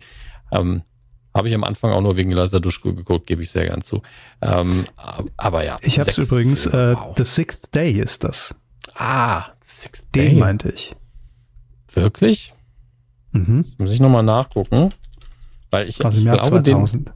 ich glaube nämlich, dass ich, nee, den habe ich, äh, ich habe ihn ver, ver, ver, oh, verwechselt mit einem anderen, wo es um die Apokalypse ging. Ich weiß nicht mehr, wie der hieß. Aber Dann haben Sie den verwechselt mit dem Film, mit dem ich es verwechselt habe. richtig. Sehr Das gut. haben Sie genau richtig erkannt. Ähm, wir gehen ganz kurz wirklich nur in den Streaming-Bereich des, ähm, Beim Streaming-Bereich gibt es überhaupt nichts. Ach so. Der, ja. Wie gesagt, natürlich sehr viel Star Wars Content auf Disney Plus jetzt. Ähm, und äh, Indiana Jones, die alten Filme sind jetzt gerade auf Netflix wieder, was mich immer sehr, sehr verwirrt, weil ich das ja bei Lucasfilm zurecht verorte und damit bei Disney. Schitt's Creek ist jetzt auf Amazon Prime. Ich habe da noch nie reingeguckt. Es sieht aus, als wären es alle Staffeln. Da müsste ich doch mal reingucken. Ähm, genauso wie ähm, die alten Beverly Hills Cop Filme, die sind auch bei Prime gerade angekommen. Deep Blue Sea ist auf Netflix. Klingt immer wie so ein romantischer Film, aber es geht einfach um diesen bescheuerten Mörderhai. Ähm, was haben wir hier noch? High Alarm auf Mallorca. Ja, tatsächlich nur ein bisschen brutaler. Ähm, die erste Staffel von Invincible auf Amazon Prime ist zu Ende gegangen. Durchweg sehr unterhaltsam, wenn man sich dem Genre und mit Animationen, ähm, ja, wenn man da zu Hause ist, macht sehr viel Spaß, äh, ist natürlich sehr, sehr gewalttätig, deswegen bitte nicht mit den Kindern gucken. Ähm, was ich auch gerade geguckt habe auf Netflix, Shadow and Bone, ähm, ist eine YA, also Young Adult Fantasy Verfilmung ähm, von einer Buchreihe. Und ich glaube, es, ich glaube, es handelt sich nur um das erste Buch. Äh, ist, glaube ich, von Buchfans als ähm, sehr adäquate Umsetzung angesehen. Als jemand, der die Bücher nicht gelesen hat, finde ich es auch recht unterhaltsam. Hat natürlich sehr viele Klischees, mit denen es arbeitet, aber ist hochwertig produziert. Spätestens Folge, ab Folge 4 hat es mir richtig gut gefallen. Alles vorhersehbar, aber macht Spaß. Schöne eigene Welt designt. Ähm, coole Figuren drin. Ganz toll. Und auf Netflix auch. Suits ist in der, ist die letzte, die neunte und letzte Staffel verfügbar. Schönes emotionales Finale. Ähm, hat man einen guten Deckel drauf gemacht. Aber äh, ein, zwei Folgen sind halt wieder dieses, oh, wir haben was Kriminelles gemacht. Wie gehen wir damit jetzt um? Hm, hm, hm, hm. Wir schreien uns am besten erstmal ein bisschen an und es ist alles sehr intensiv und Drama und am Ende klappt es dann doch. Ähm, naja, gut. Das sei es dann aber auch. Es gibt wie immer noch viel, viel, viel, viel, viel mehr. Ähm, ach ja, Planet der Affen ist jetzt auf Disney Plus, ne? Nicht vergessen. Die alten Filme. Viel Spaß damit auch. Eine gute, gute Reihe war das. Ja, und äh, dann können wir eigentlich jetzt ein bisschen was spielen. Möchten Sie was spielen, Herr Körber? Hm, ja, sein muss. Na dann. Quotentipp. Glücksspiel. Nein, würden wir nie tun. Das wir schließen ja Wetten ab. Ja, aber dürfen wir nicht sagen. Das darf man nur in Schleswig-Holstein. Ah. Nein, wir ähm, tippen Quoten. Ja. Und das letzte Mal haben wir die Quote getippt vom Zerstörer vom ZDF, nämlich Markus Lanz. Und zwar die Sendung am Dienstag, den 21. April, 23 Uhr. Ich weiß nicht, wer da zu Gast war, ähm, aber wird schon gut gewesen sein. Hm. Nicht so gut, wie ich gedachte. Also ich habe da, ähm, ich weiß nicht warum, vielleicht in der Euphorie ja, die sie ihm herangedichtet haben, einfach eine maximale Quote. Also ich habe auch das höchste, den höchsten Betrag von allen getippt auf Titelschmutzanzeiger.de. 99 Prozent war unrealistisch. Ja, ich habe 26 Prozent getippt. Das waren ein paar Prozentpunkte drüber. Sie haben aber auch dem Ganzen mehr zugetraut, als es war, glaube ich. Ja, das stimmt. Also es waren 12,7 Prozent, 14 bis 49 in der Zielgruppe. Ich sagte damals 17,4 da wollte ich im Markus auch ein bisschen was ja. Gutes tun. Aber wir wollten ihm was gönnen, ähm, ihr nicht so, also beziehungsweise einige schon. Und äh, wir haben drei ganz normale erste, ja, genau, keine, keine Plätze doppelt vergeben. Äh, ich sehe aber, Dr. Knecke ist auch mal wieder auf der 5. Also der schummelt sich jetzt ständig nach oben. Mhm. Ähm, auf Platz 3, sehr gut getippt mit 12,1 Prozent, haben wir Rob 1881, sieben Punkte dafür bekommen. Ja, dann auf Platz 2 Dreichel oder DE Reichel mit 13,2 Prozent und auf Platz 1. 177 Lars, ich habe es jetzt mit Absicht nicht versucht, irgendwie liedmäßig vorzulesen. Er hat 12,5 Prozent getippt, kriegt 9 Punkte, weil er am nächsten dran war an 12,7. Die Frage, die sich jetzt stellt, ist natürlich, Herr Körber. Was tippen wir ja. diese Woche? Achso, ich habe auf die Frage gewartet. Hätte ja, auch ja, was ganz dachte, anderes sein können dieses ja, Mal. Ja, ja, ich dachte, sie machen es einfach aus Automatismus raus. Aber okay. Nee, nee, nee. Ach, aus Automatismus mache ich hier gar nichts. Ähm, wir tippen in dieser Woche ein, ja, fast ein kleines Comeback, weil irgendwie war es jetzt ein paar Monate nicht auf dem Schirm. Es gibt eine neue Sendung Schlag den Star am Samstag, 8. Mai, Viertel nach acht pro sieben, läuft allerdings gegen harte Konkurrenz, denn äh, RTL zeigt fünf gegen Jauch auch am Samstag um Viertel nach hm. acht. Also das wird auf jeden Fall ein knappes Höschen. Ich sollte vielleicht noch sagen, wer antritt. Also Elton moderiert, logischerweise.